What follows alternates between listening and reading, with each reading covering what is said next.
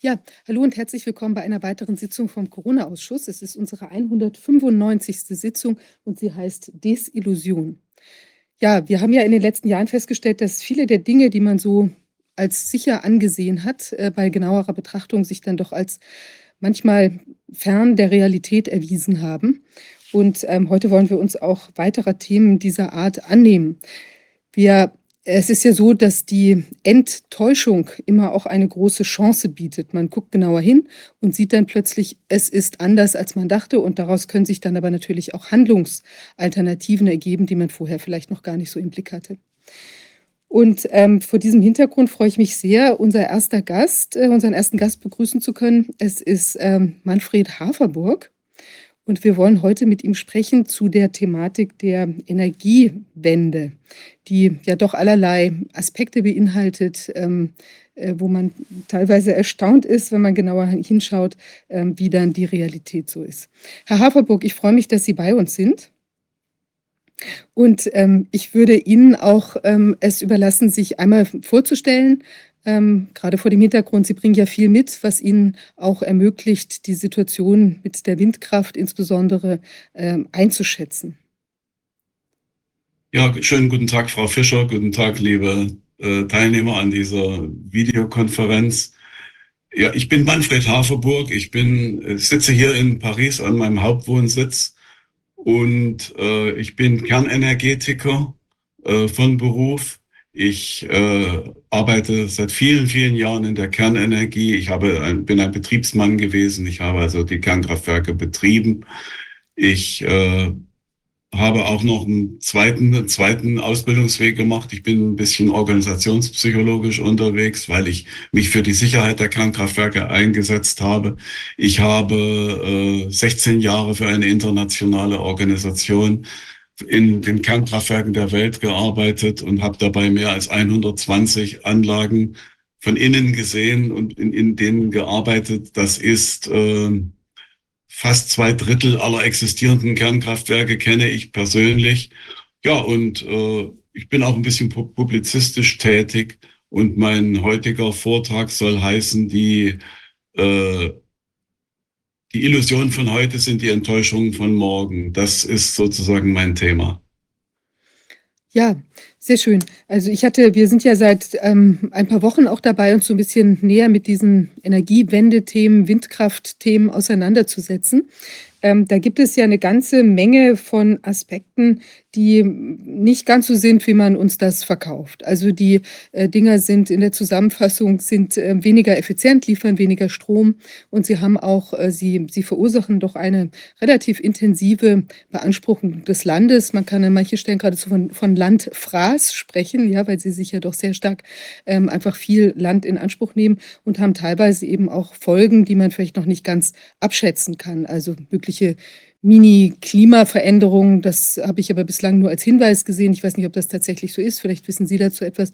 Und dann gibt es ja eben auch die Frage, ähm, Infraschall, macht er was oder macht er nichts? Da sieht man, dass auf jeden Fall die Studienlage im Moment so ist, dass äh, die Studien häufig so aufgesetzt werden, dass sie die Fragen nicht ganz richtig beantworten. Also man nimmt andere Schallfrequenzen oder man macht es eben sehr kurz oder sehr lang oder ähm, die, also der Studienaufbau trifft möglicherweise nicht ganz äh, das, was man eigentlich als Antwort haben möchte. Vielleicht hat es auch Gründe, dass man nicht so gern hinterfragen möchte, was tatsächlich ähm, sich da abspielt. Ich meine, wir kennen das in anderen Bereichen. Also zum Beispiel wird ja auch in der äh, Mobilfunk-Thematik wird ja auch gerne nur betont, dass die, die Mobilfunkgeräte am, am Ohr eine eine bestimmte Temperatur erzeugen, aber was sich dann vielleicht im Inneren des Kopfes anschaut, äh, abspielt, wird dann nicht ganz so gern betrachtet. Also man weiß nicht, ob da vielleicht noch über die Jahre, wie auch in der Zigarettenindustrie, doch noch einige Sachen ans Tageslicht treten, die vielleicht nicht ganz so erfreulich sind. Aber es ist auf jeden Fall ein sehr spannendes Thema und es, da besteht größerer Aufklärungsbedarf. Ähm, und ich bin froh, dass Sie heute dazu was beitragen, jetzt auch insbesondere auf der technischen Seite. Gut, dann werde ich mal meinen Bildschirm teilen. Ist Ihnen das recht? Ja, sehr gut.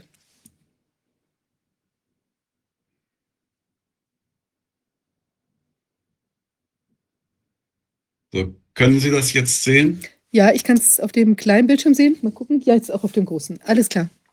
Okay, dann äh, werde ich beginnen. Ja, ich habe zu Beginn zwei Nachrichten äh, zu vermitteln. Die, die eine Nachricht äh, ist, ich komme aus der Zukunft.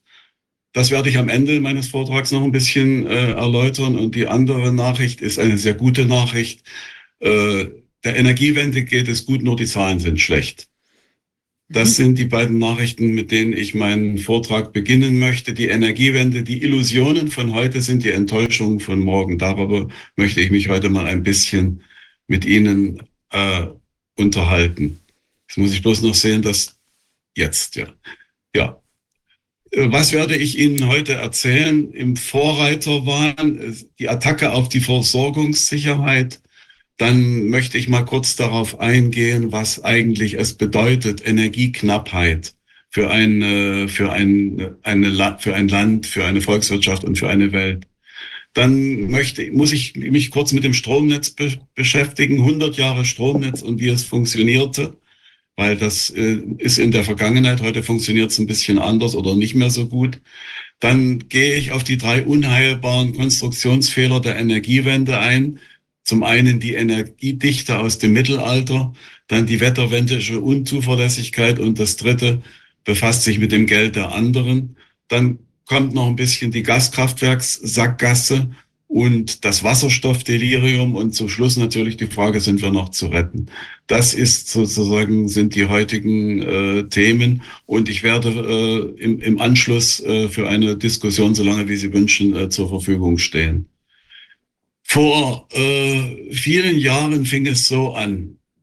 Äh, wenn Sie diese beiden Bilder sehen, dann sehen Sie ja, äh, zwei verschiedene Welten. Das auf der linken Seite Ihres Bildschirms das schwer gefotoshoppte äh, Bild mit den dunklen Wolken äh, von, von bösen Gasen, die aus den Kühltürmen aus, äh, äh aufsteigen und auf der rechten Seite des Bildschirms sehen Sie die heile Welt der Blumen und Windräder. Wer könnte bei diesen Bildern eigentlich noch gegen erneuerbare Energie sein? Dazu muss es doch gelingen, das 1,5 Grad äh, Ziel zu erreichen. Und Deutschland befindet sich ja seit äh, fast 20 Jahren im Vorreiter waren. Wir sind ja die Vorreiter, wobei die lieben Leute ja noch nicht mal wissen, was Vorreiter eigentlich bedeutet. Vorreiter waren im äh, Mittelalter äh, Reiter, die mit Knüppeln und Peitschen den adligen Kutschen vor, äh, voranritten und die Straßen reinigten von dem Pack, was da rumlungerte, damit die Kutsche un durchfahren könnte. Also wir haben hier dieses Bild ist fotogeschoppt. Was aus diesem Kühlturm rauskommt, ist nämlich kein Qualm und nichts, sondern es ist reiner Wasserdampf. Und wir haben dagegen diese heile Welt. Was diese Bilder nicht aussagen, ist, dass um ein Kraftwerk zu ersetzen, das ist ja kein KKW, aber die Leistungs, äh, äh, Werte sind vergleichbar, braucht man nicht etwa diese vier Windräder hier, sondern man braucht ungefähr 2500 Windräder plus die Backup-Kraftwerke.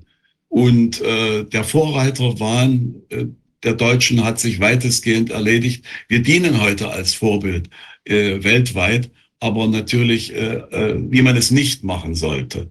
Also Vorreiter sind wir nicht, wir sind äh, Geisterfahrer geworden und ich muss da mal ein kleines bisschen über die Geschichte der Energiewende berichten. Ich habe Ihnen hier so ein kleines Bildchen konstruiert, was äh, die Energiewende skizziert aus unter drei Gesichtspunkten. Zum einen, der wichtigste Gesichtspunkt ist die Netzsicherheit. Das ist diese Grenze, die stellt eine, äh, hier darf man nicht drüber kommen. Die zweite äh, Grenze sind die Energiewendeziele, das blaue hier unten. Und die schwarze äh, Grenze oben ist die ökonomische Grenze. Es gibt noch eine vierte, weil niemand genau weiß, wo die Netzsicherheit eigentlich wirklich liegt, weil man ja nicht weiß, ob man irgendwo ein Kraftwerk ausfällt, muss man hier ein paar Margen haben. Und vor der Energiewende war es so, dass unser Arbeitspunkt in der Mitte dieses Feldes lag. Schön ordentlich. Wir hatten einen, einen Strommix in Deutschland, der gewährleistet, dass sowohl die Netzsicherheit gewährleistet war und die ökonomischen äh, Werte waren gut. Der, der Strom war billig und Deutschland hatte eines der sichersten Netze der Welt. Und das bedeutet nicht nur äh, in Sachen äh, Ausfallwahrscheinlichkeit, sondern auch natürlich in Strompreisen drückte sich das aus. Und zu dieser Zeit, im Jahr 2008 noch, da hatte die Energiewende schon ein bisschen angefangen, sah der Strommix in Deutschland folgendermaßen aus. Wir hatten ein Viertel ungefähr Kernkraft, wir hatten äh, 20 Prozent Steinkohle, wir hatten gut 20 Prozent Braunkohle, wir hatten äh, 13 Prozent Erdgas und dann kam Wind, Wasser, Biomasse, ein bisschen Photovoltaik, Photovoltaik und dann noch die Müllkraftwerke dazu. Und dieses äh, System lief äh, bewährterweise billig und sicher und versorgte die äh, Volkswirtschaft und das Land mit Strom. Dann äh, gehen, springen wir mal vor ins Jahr 2020. Hier äh, hatten sich die Energiewende-Ziele schon ausgewirkt. Die Regierung Merkel hatte ja zwei Kommissionen eingesetzt. Zum einen die äh, Ethikkommission, wo Bischöfe, Politikwissenschaftler und Theaterwissenschaftler äh, die ethische, äh, den ethischen Einsatz der Kernkraftwerke bewerteten und fanden, dass die Nutzung der Kernenergie unethisch ist und in einem Anfall von, von, von Angst 2011 äh, war beschlossen worden, die Laufzeitverlängerung der Kernkraftwerke zu kassieren und die Kernkraftwerke sukzessive abzuschalten. Man begann mit dem Abschalten der Kernkraftwerke. Es wurden im Jahr 2011 acht auf einen Schlag stillgelegt. 17 hatten wir. Und dann ging es äh, sukzessive weiter bis ins, bis ins letzte Jahr, im 15. April, die letzten abgeschaltet wurden. Sprich, man hat also sukzessive äh, Leistung Leistungsträger, Leistungserzeuger aus dem Netz genommen und äh, ersatzlos abgeschaltet und dafür Windräder einsetzen wollen und Solarpaneele, die man aufbauen wollte. Und dann kam die Kohlekommission, die äh, den Ausstieg aus der Kohle beschloss. Damit sehen Sie, wenn Sie nochmal zurückgehen zu diesem Bild, dass man beschlossen hat, im, äh, äh das fand noch unter Merkel und Altmaier statt, dass dieser ganze Teil der, den ich hier umreiße mit meinem äh, Mauspointer, dass der abgeschaltet werden sollte und durch Wind und Photovoltaik ersetzt werden sollte. Und hier sehen Sie auf diesem Bild die Stilllegung gesicherter Leistung bis äh, 2038. Das ist das äh, Kern, äh, äh, Kohleausstiegsgesetz. Die Kernenergie ist schon weg. Jetzt geht's weiter mit der Kohle. Und Sie sehen, dass bis zum Jahr 2037 runtergefahren wird, sukzessive. Und im Jahr 2038, dann sind diese zwei Drittel, die ich Ihnen gerade gezeigt habe, weg und die anderen müssen es richten. Was hat sich dann in unserem Stromnetz getan? Unser Arbeitspunkt verschob sich in Richtung Netzsicherheit natürlich. Wenn Sie weniger Erzeugungskapazität haben, wird die Stromversorgung unsicherer zumal wenn die Stro äh, Netz, äh, Stromerzeugungskapazität durch Volatile wie Wind und Sonne ersetzt wird und auch die ökonomische äh, äh, der ökonomische Punkt hat sich verschoben. Der Strom wurde immer teurer. Das war im Jahr 2020, aber man hat ja nicht aufgehört, sondern heute im Jahr 2024 sind wir hier. Kein Mensch weiß, ob wir äh, schon über die Netzsicherheitsgrenze drüber sind. Ich habe es mal hier so dargestellt dass man auf der Netzsicherheitsgrenze entlang äh, glibbert äh, und die Margen sind weg und die ökonomische Grenze ist schon überschritten. Um diesen Effekten entgegenzuwirken, hat die Regierung Gegenmaßnahmen beschlossen, nämlich die Gaskraftwerksstrategie. Mit damit soll wieder gesicherte Leistung äh, geschaffen werden. Das heißt, man will sozusagen jetzt die abgeschalteten Kernkraftwerke und Kohlekraftwerke durch Gaskraftwerke ersetzen, damit man wieder hier in diesen Bereich reinkommt. Und auch die Strompreisbremse wurde äh, diskutiert. Die ist, glaube ich, noch nicht beschlossen. Aber auch damit will man versuchen, den Arbeitspunkt wieder in dieses Feld hinein zu äh, buxieren. Äh, was ich da erkenne in diesem, in diesem äh, System ist, dass äh, die Windräder und Solarkollektoren, also das, worauf unsere Regierung setzt, ein gigantisches Klumpenrisiko darstellen. Was meine ich, wenn ich Klumpenrisiko sage? Wenn Sie eine Dunkelflaute haben, dann ist es dunkel und es geht kein Wind. Sprich, alle diese Ersatzerzeuger fallen mit einem einzigen Schlag weg und das Netz kann nur noch betrieben werden über sozusagen gesicherte Leistung der Kraftwerke, die es aber ab dem Jahr 2038 nicht mehr geben soll. Und dann soll es ja die Gaskraftwerke kommen. Und auf dieses Thema werden wir noch ein bisschen zu sprechen kommen. Wir sind im Jahr 2024, also haben wir ein unsicheres Ener Energiesystem und ein viel zu teures Energiesystem. Die Resultate können Sie jeden Tag in der Zeitung lesen. Also der Energiewende geht's gut, nur die Zahlen sind schlecht. Das ist ja sozusagen das Habeck-Zitat aus der gestrigen Bundestagssitzung. Was bedeutet eigentlich Energie für eine Volkswirtschaft und für ein Land? Wenn Sie sich aus der ISS, aus dem Fenster in der Nacht die, äh, die Erde anschauen, dann sieht das ungefähr so aus. Sie sehen hier die äh, reichen Länder, die Energie haben. Das sind die USA. Hier haben Sie so ein bisschen was äh, in Südamerika. Sie sehen hier die, die Südafrika das einzige Land, was in Afrika Strom hat. Und Sie sehen, uns hier in Europa und Sie sehen, was Sie auch sehen, ist hier ein dunkler Kontinent. Der ist sehr bevölkert, aber die haben nicht mal genug Energie, um Licht zu machen, geschweige denn, um andere Dinge zu tun. Und Energiemangel bedeutet, dass man also sozusagen nicht pflügen kann, weil man nicht genug Energie hat. Oder man muss ein, man muss ein paar Ochsen nehmen, aber das ist ineffektiv. Man kann nicht säen, man kann nicht ernten, man kann nicht transportieren, man kann nichts verarbeiten, man kann nicht kühlen. Energiemangel bedeutet in erster, in erster Instanz erstmal Hunger. Und wir sehen in Afrika, dass, dass es noch an vielen Stellen Hunger, Hunger gibt. Und wenn Sie sozusagen Hunger haben, dann sind Sie auf der Basis der Maslow'schen Bedürfnispyramide von Menschen. Dann beginnt ein Kampf ums Überleben. Und das bedeutet, dass die Starken die Schwachen äh, besiegen, um überleben zu können. Und das bedeutet Krieg und äh, Bürgerkrieg und Revolution und Mord und Totschlag. Energiemangel endet immer in, äh, in solchen Verhältnissen, die instabile Gesellschaftsverhältnisse darstellen und für die Schwachen besonders gefährlich sind. Wir kennen das zum Glück nicht, äh, nicht mehr. Äh, wir leben nämlich heute in Mitteleuropa auf dem Standard der römischen Cäsar. Wie kommt der Haferburg denn auf so eine Idee, das zu sagen? Der römische Kaiser hatte für sein Wohlergehen 100 Sklaven 24 Stunden am Tag um sich, die sich darum kümmerten, dass es ihm gut erging.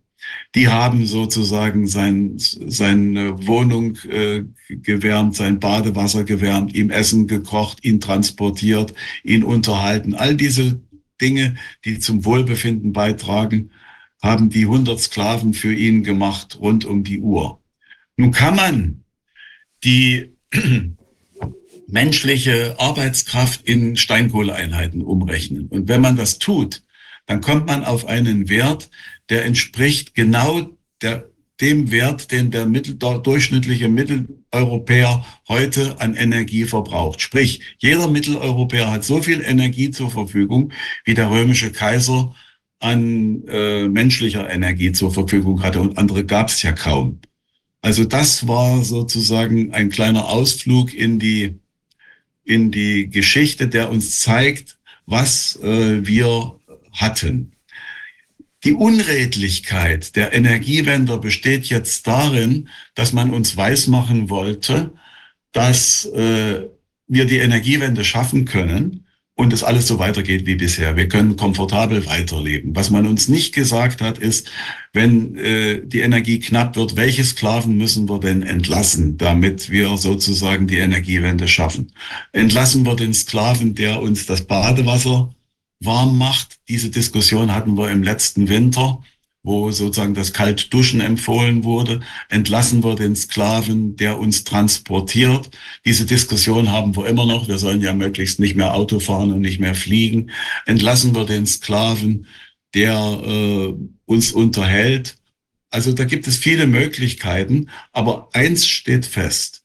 Wenn wir den Standard nicht mehr halten, müssen wir Sklaven, äh, energetische Sklaven entlassen und es wird uns an Komfort mangeln und da ist es eine große Illusion, dass es so weitergeht äh, wie bisher. Es, es wird sich etwas ändern und es hat sich schon etwas geändert.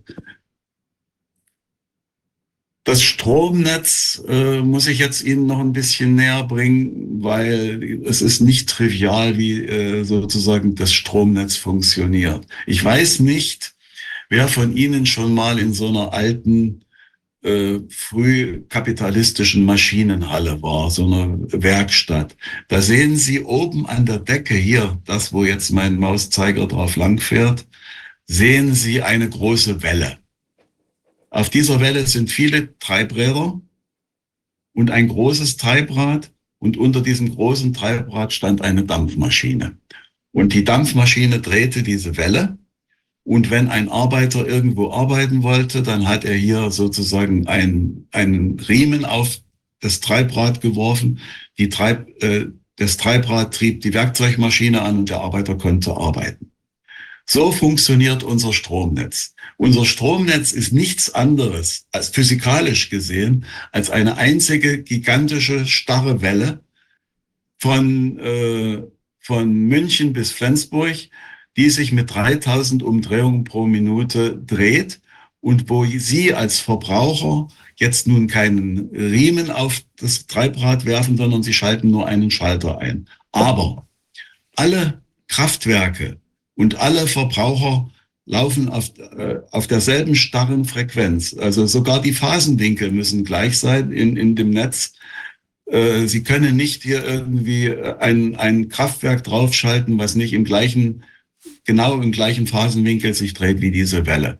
Nun stellen Sie sich vor, wenn Sie einen Verbraucher, also hier einen Riemen auf, äh, auf eines dieser Treibräder werfen, dann äh, ist natürlich, kommt eine Last auf diese Welle. Und sie fängt an, sich ein kleines bisschen langsamer zu drehen. Sprich, die Dampfmaschine vorne muss mit, ihres, mit ihrem Fliehkraftregler ein bisschen aufmachen und muss ein bisschen mehr Gas geben. Das ist wie beim Auto, wenn Sie den Berg hochfahren.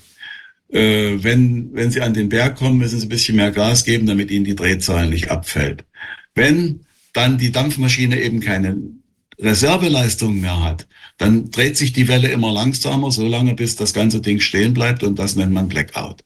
Das ist die Funktionalität unseres Netzes und es hat 100 Jahre gedauert, bis dieses Netz äh, so aufgebaut und funktionierte, wie wir es vor 15 Jahren noch kannten. Es war die komplizierteste und klügste Maschine, die die Menschheit je gebaut hat. Und jetzt will man äh, sozusagen diese Funktionalität des Netzes innerhalb weniger Jahre, innerhalb einer Generation völlig auf den Kopf stellen. Sprich, es, gibt hier nicht mehr diese Dampfmaschinen, diese, diese großen Dampfmaschinen sollen alle abgeschafft werden und es sollen lauter kleine Windrädchen und Solarpanelchen sollen sozusagen äh, diese Welle drehen.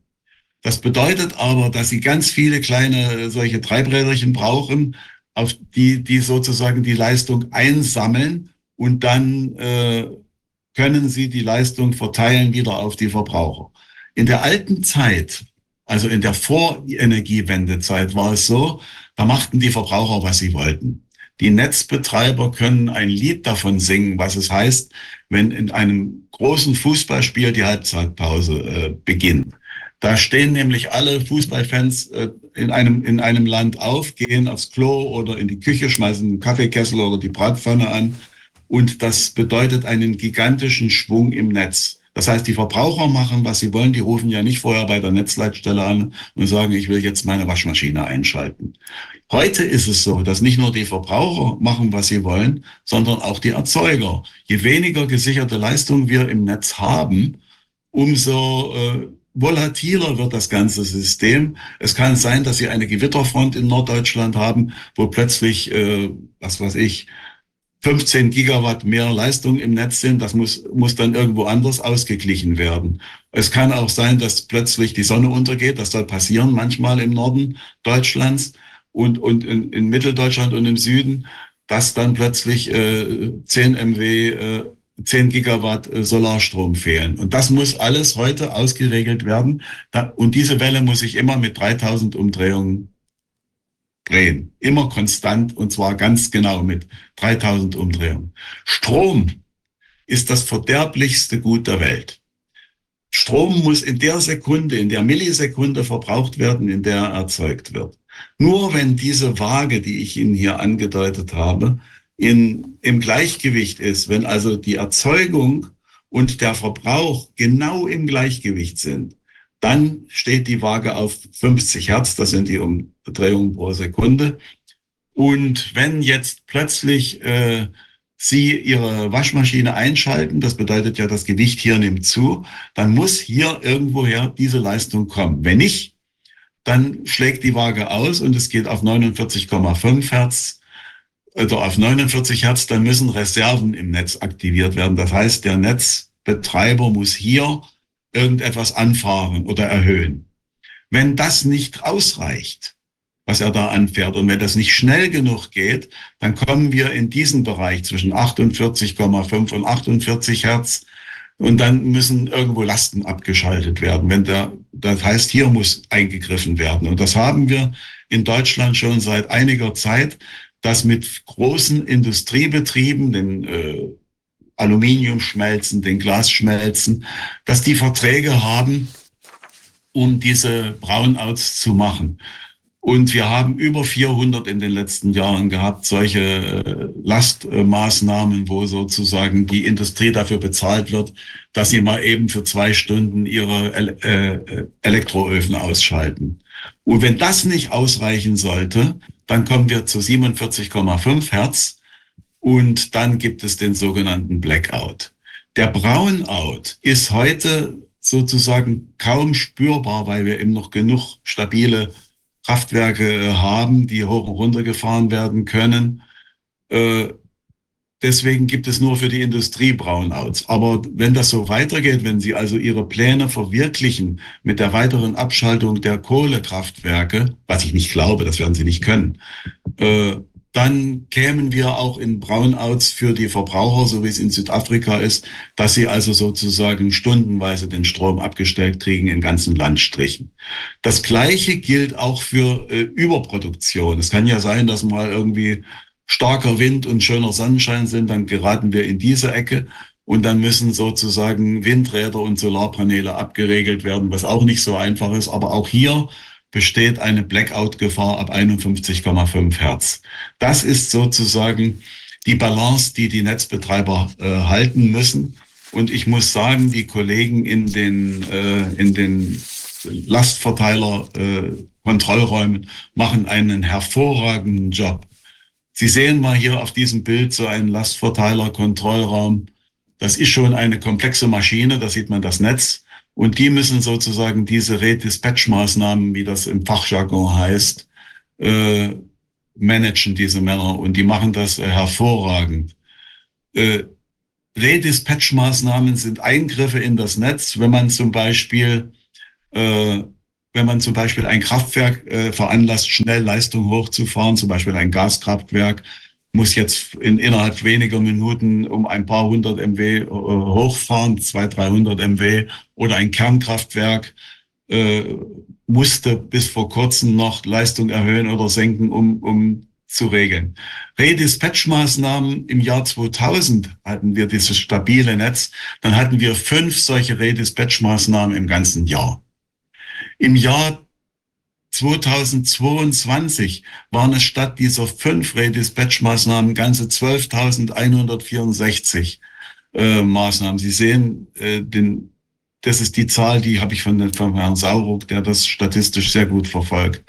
Das ist natürlich mit erheblichen Kosten verbunden, nämlich wenn Sie ein Windrad abregeln, da kriegt ja der Windradbetreiber trotzdem Geld der kann ja, äh, ob der produziert oder nicht, der kriegt seine garantierte äh, äh Ein Vergütung, Einspeisevergütung und das kostet sehr viel Geld. Die Kosten im Jahr 2022 waren 3,5 Milliarden äh, Euro und es werden in, im Jahr äh, 2024 weit über 4 Milliarden sein. Die Quelle ist Bloomberg. Sie sehen hier mal einen Vergleich zwischen Deutschland und Frankreich. Das sind die deutschen Redispatch-Kosten, die im Jahr 2021 2,048 Milliarden äh, Euro betrugen. Also über, über zwei Milliarden und in Jahr, diesem Jahr vier Milliarden. In Frankreich hingegen, wo wir eine gesicherte Grundlasteinspeisung durch die Kernkraftwerke haben, haben die im Jahr 2021 nicht zwei Milliarden, sondern 7,5 Millionen Euro, äh, Euro äh, Kosten gehabt an Redispatch-Maßnahmen. Das ist irgendwo hier unten, spielt sich das ab. Also Sie sehen schon, dass das ist einer der Gründe, warum in Deutschland der Strom nicht, nicht billiger werden kann. Er wird, er wird und in, auch in Zukunft immer teurer werden. Das ist eine, äh, eine Eigenschaft, die sozusagen die Energiewende beinhaltet. Wenn Sie mal diese Sache mit dem Blackout, das ist, es wird ja viel diskutiert, werden wir einen Blackout, haben oder nicht.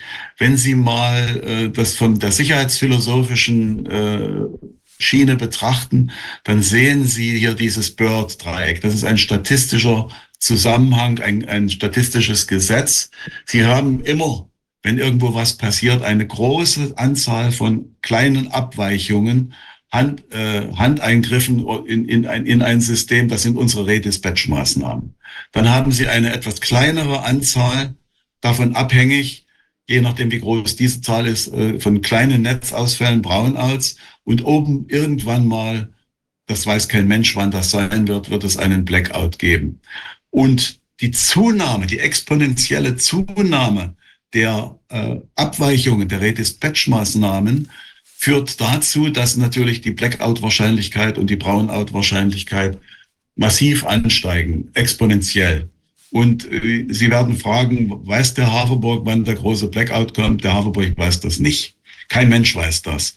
Das Risiko ist aber, da es ein extrem hohes Risiko ist, äh, ist natürlich äh, nicht verifizierbar und äh, schon das, äh, das eine müsste vermieden werden. Ich will jetzt gar nicht eine Horrorgeschichte über äh, Blackouts erzählen. Ich mache Sie vielleicht äh, auf ein Beispiel aufmerksam, was ein Blackout eigentlich bedeutet. Es ist ja nicht so, dass der Blackout kommen wird, wenn Sie zu Hause gemütlich am Abendbrotstisch essen und dann plötzlich geht das Licht aus und der Blackout ist da und Sie machen eine Kerze an und eine Flasche schönen Wein auf und trinken den mit ihrer Frau und äh, bis der Strom wiederkommt, äh, alles ist gut. Sondern es ist höchstwahrscheinlich, äh, werden sie irgendwo unterwegs erwischt. Sie werden vielleicht im Kaufhaus, im, im großen Kaufhaus, im Fahrstuhl sein mit zehn anderen Leuten, der gerade in die sechste Etage hochfahren will im KDW und bleibt plötzlich stehen in der Mitte. Und dann müssen Sie sich darauf einrichten, dass sie mit diesen zehn Leuten auf diesen 15 Quadratmetern äh, auf, Kaufhausaufzug die nächsten fünf Tage äh, verbringen. Ohne Toilette, ohne Wasser, ohne Hilfe von außen, weil das THW sagt, bis man alle Leute beim Blackout aus den aus Aufzügen deutschlandweit befreit hat, äh, vergehen ungefähr fünf Tage. Das betrifft auch die Leute, die in U-Bahn-Schächten sich aufhalten oder in, äh, mit TGVs auf der äh, freien Strecke irgendwo stehen bleiben. Also es, es ist, der Blackout ist ein, ein so hohes Risiko, da wird es Tausende von Toten geben, wenn wir einen Blackout haben. Der muss unbedingt vom, vermieden werden und die Kollegen in den Netzleitstellen tun ihr aller, allerbestes. Man macht ihnen das Leben aber mehr und mehr schwer. Mit jedem Windrad was äh, ans Netz geht. Und mit jedem Solarpanel steigt die Wahrscheinlichkeit äh, für Brownouts und Blackouts. Soweit, Sie können ja nachher noch fragen, was können wir ja noch diskutieren, wenn Sie noch da was wissen wollen. Das Ganze hat natürlich eine Ursache. Die Energiewende hat drei unheilbare Konstruktionsfehler. Wenn Sie irgendwas machen, dann einen Konstruktionsfehler haben, dann äh, kann man als Ingenieur meistens noch etwas tun und den beseitigen.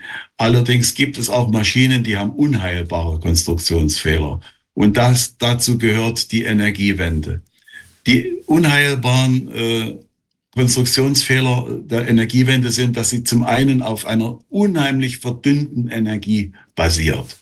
Wind und Sonne sind also sozusagen nur eine äußerst dünne Wassersuppe energetischer Art und sie müssen gigantische äh, Maschinen bauen und Flächen zupflastern, um aus dieser dünnen Wassersuppe die Energie zu schöpfen, die sie brauchen.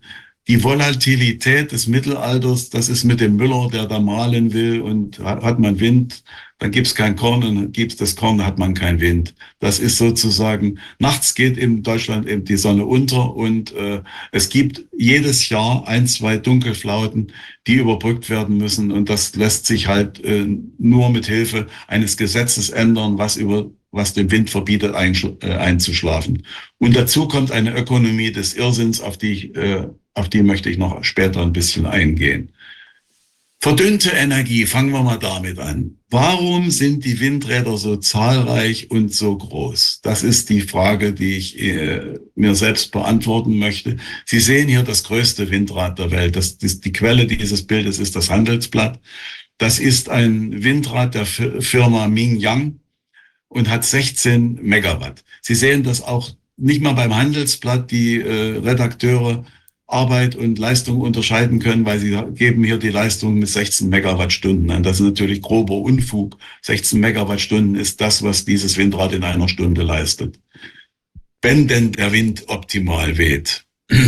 Aber Sie sehen im Größenvergleich, dass dieses eine Windrad deutlich größer ist als der Kölner Dom und fast so groß wie der Eiffelturm hier in Paris. Das äh, ist sozusagen äh, deswegen der Fall, weil der Wind so eine dünne, schwache Energie ist und sie brauchen riesige Flächen. Der Rotordurchmesser ist 242 Meter hier.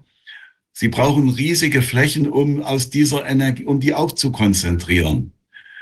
Äh, das heißt, diese stark verdünnte Energie müssen Sie mit entweder großen Flächen von Solarpanelen oder großen Flächen von Windrädern einsammeln.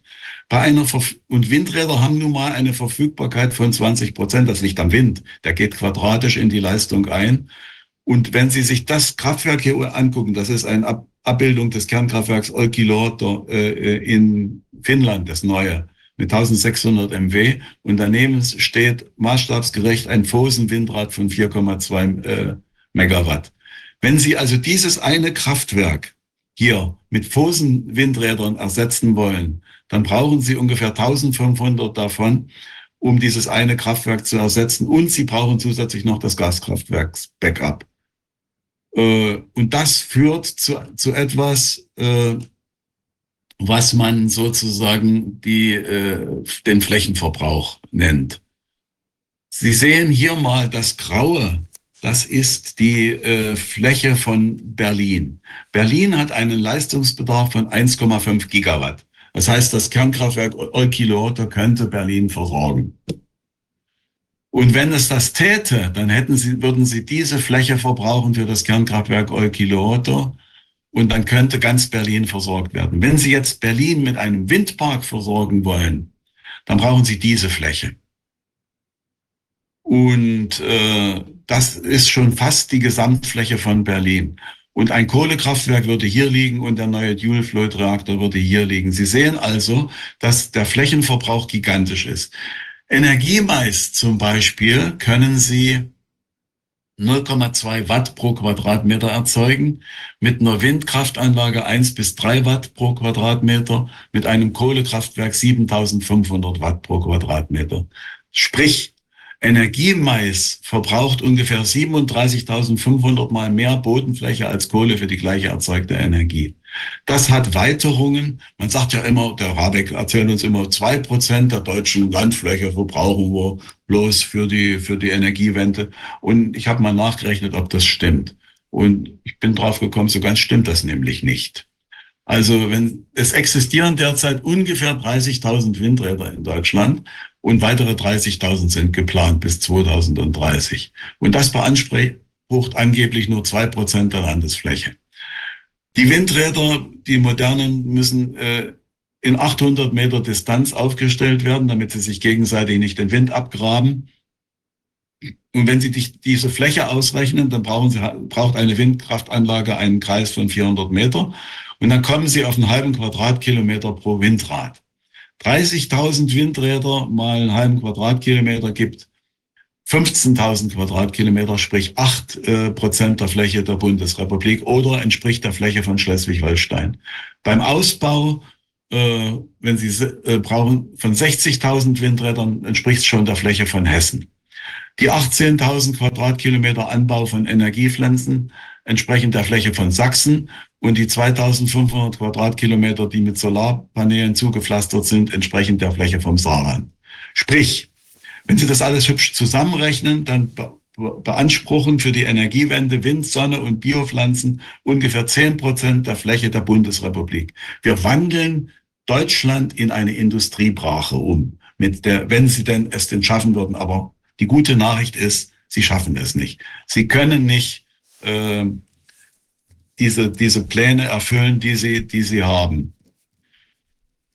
Die Volatilität, da möchte ich auch noch ein bisschen drauf eingehen. Was bedeutet eigentlich diese Volatilität? Schauen Sie sich mal die Leistungskurve an. Wir hatten im Dezember ein, eine einwöchige Dunkelflaute. Und hier habe ich Ihnen mal äh, das Bild der Agora Energiewende, was ja sehr unverdächtig ist, äh, äh, auf, aufgezeichnet. Sie, ups, Sie sehen hier unten, das ist äh, Biomasse, das ist, das ist Grundlast. So viel haben wir ungefähr fünf Gigawatt Biomasse haben wir. Dann haben wir ein bisschen Wasserkraft, das sind ungefähr drei Gigawatt. Dann haben wir hier bei einer Dunkelflaute haben wir ein Gigawatt Wind offshore gehabt und äh, ein Gigawatt Wind onshore und äh, etwa ein Gigawatt oder zwei Gigawatt Sonne. Das war alles und das hier war die Kohle. Alles das, was Sie hier sehen, was grau ist, ist die Kohle, die sozusagen uns da das Fell gerettet hat. Und alles, was hier zwischen der Bedarfskurve und der Kohle ist, ist Import. Französischer und tschechischer äh, Kern, Kernstrom und polnischer Kohlestrom war das im Wesentlichen. Wir hatten also einen Bedarf von 76,3 Gigawatt an, äh, an, in diesem Moment, den ich hier gerade kolportiere. Muss ich mal, muss ich mal äh, rübergehen, damit ich das, in diesem Moment hier hatten wir einen Bedarf von 76,3 Gigawatt und die Leistungszusammensetzung war so, dass eben die konventionellen äh, Kraftwerke fast 60 Gigawatt liefern mussten und 10 Gigawatt waren noch, äh, oder 8 Gigawatt waren noch Import. So, und jetzt will man, das will man alles verschrotten. Und hierauf will man sich verlassen. Und da sehen Sie schon, auf welchem Wege Deutschland ist, wo es hingeht. Habeck hat ja, um das zu erreichen, hier hört er gerade der göttlichen Eingebung zu, die ihn regelmäßig überfällt, äh, Ausbauziele der Energiewende vorgegeben und ich habe sie mal auf den Tagesbedarf runtergebrochen. Das ist ja immer interessant. Die äh, Politiker ergehen sich in, in, in, in Gigawatt und äh, können Terra, Giga, Kilo und Mega äh, mitnichten äh, auseinanderhalten. Wenn Sie die Energiewendeziele der Bundesrepublik Deutschland, die im Gesetz stehen, erreichen wollen, dann müssen Sie täglich fünf Windräder an Land installieren. Fünf Windräder an Land bedeutet aber, dass äh, da müssen Sie fünf Fundamente bauen. Das sind hunderte von Tonnen Stahlbeton. Da müssen Sie diese ganzen äh, Transporte mit diesen langen Flügeln über die Autobahn äh, machen. Sie müssen die Straßen dorthin bauen.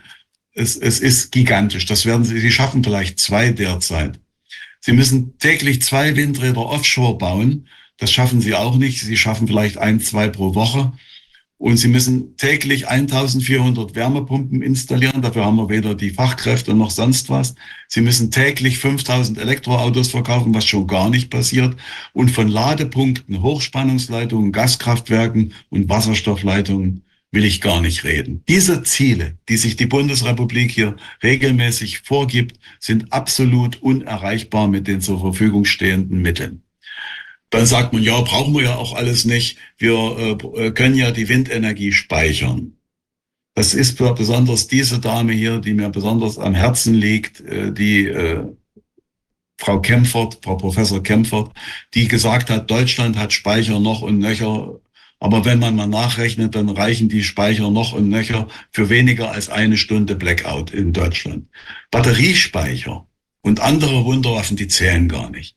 Es gibt in Deutschland 32 nennenswerte Energiespeicher, das sind die 32 Pumpspeicherwerke, die wir haben, aber benötigen für eine zweiwöchige Dunkelflaute würden wir nach Professor Sinn etwa 6500. Also Sie sehen, in welchen illusionären Bereichen sich die Energiewende, äh, Energiewende und die Energiewende bewegen. Und dann sagen Sie, ja, die Norweger retten uns. Die Norweger brauchen ihre Speicher selber. Und der Nordlink, der, äh, diese Leitung, die nach Deutschland gelegt wird, hat die Leistungskapazität eines einzigen Kernkraftwerkes, wo wir drei abgeschaltet haben im letzten Jahr. Also die Speicher, Speicher gibt es schlichtweg nicht für, für das, was wir brauchen. Ich gucke auf die Uhr und sehe, dass meine Zeit voranschreitet. Ich will beim, ich will noch ganz kurz etwas zum Energiewirtschaftsgesetz sagen. Hier macht man ein Gesetz gegen die Physik. Das ist äh, ab, ab 1.1.24 gilt das. Die Netzbetreiber dürfen den Anschluss von steuerbaren Verbrauchseinrichtungen nicht mehr verweigern. Wenn Sie sich jetzt also ein Haus bauen und Sie wollen sich ein, äh, einen Ladeanschluss für Ihr Elektroauto legen, dann darf der Netzbetreiber das nicht äh, mit der Begründung verweigern, dass das Netz dafür nicht ausgelegt ist. Der gleiche Mensch, der dieses, äh, dieses Gesetz entworfen hat, das ist der Herr Müller von, von der Bundesnetzagentur, sagt aber, auf einen schnellen Hochlauf ist der größte Teil der Niederspannungsnetze aktuell noch nicht ausgelegt. Die Netze müssen in hohem Tempo optimiert, digitalisiert und ausgebaut werden. Ja, ist aber nicht. Und was macht er jetzt, wenn zu viele, zu viele äh, solche Ladepunkte gebaut werden und das Netz das nicht aushält, dann kommt es dazu, dass das Netz in diesem Bereich abgeschaltet werden muss. Das ist die ganze Kunst. Und Sie, Sie müssen mal bedenken, was das bedeutet, wenn der Müller sagt, wir müssen die Netze ausbauen. Das bedeutet, wir müssen 1,5 Millionen Kilometer Niederspannungsnetze neu bauen. Und so sieht das aus, wenn man ein Niederspannungsnetz neu baut. Die sind alle unterirdisch verlegt. Mittelspannung 1 bis 60 Kilovolt sind 520.000 Quadrat, äh, äh sorry, 520.000 äh, Kilometer zu verlegen und Niederspannungsnetze 1,2 Millionen äh, Kilometer. Sprich, das ist eine absolute Illusion. Unterdimensioniert sind die Leit Leitungsquerschnitte, Transformatoren und die Absicherung. Die Niederspannungsnetze sind, wie ich sagte, erdverlegt und sie sind nicht regelbar.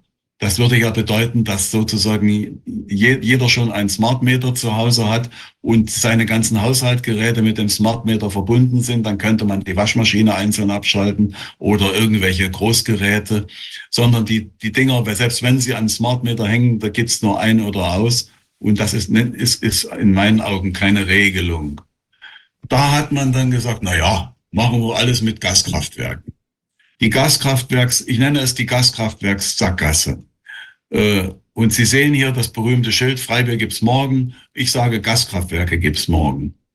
Laut Regierungsplan nach der neuen, äh, nach der alten, vom vergangenen Jahr gültigen äh, Kraftwerksstrategie sollten 21 Gigawatt H2-ready Gaskraftwerke errichtet werden bis 2030. Also in nunmehr sechs Jahren. Bisher gibt es ein Musterkraftwerk in Leipzig mit 125 Megawatt. Das hat 188 Millionen Euro gekostet und wird in Ermangelung von Wasserstoff mit Erdgas betrieben. Für 21 Gigawatt müssten 168 solche Gaskraftwerke wie oben errichtet werden. Hochgerechnet würden die 32 Milliarden Euro kosten. Aber es, selbst wenn man das könnte, was, was absolut undenkbar ist. 168, so viele Hersteller gibt es gar nicht und so viele Standorte gibt es nicht, es gibt gar nichts dafür. Selbst wenn man das könnte, gäbe es keinen grünen Wasserstoff, den gibt es nämlich noch nicht.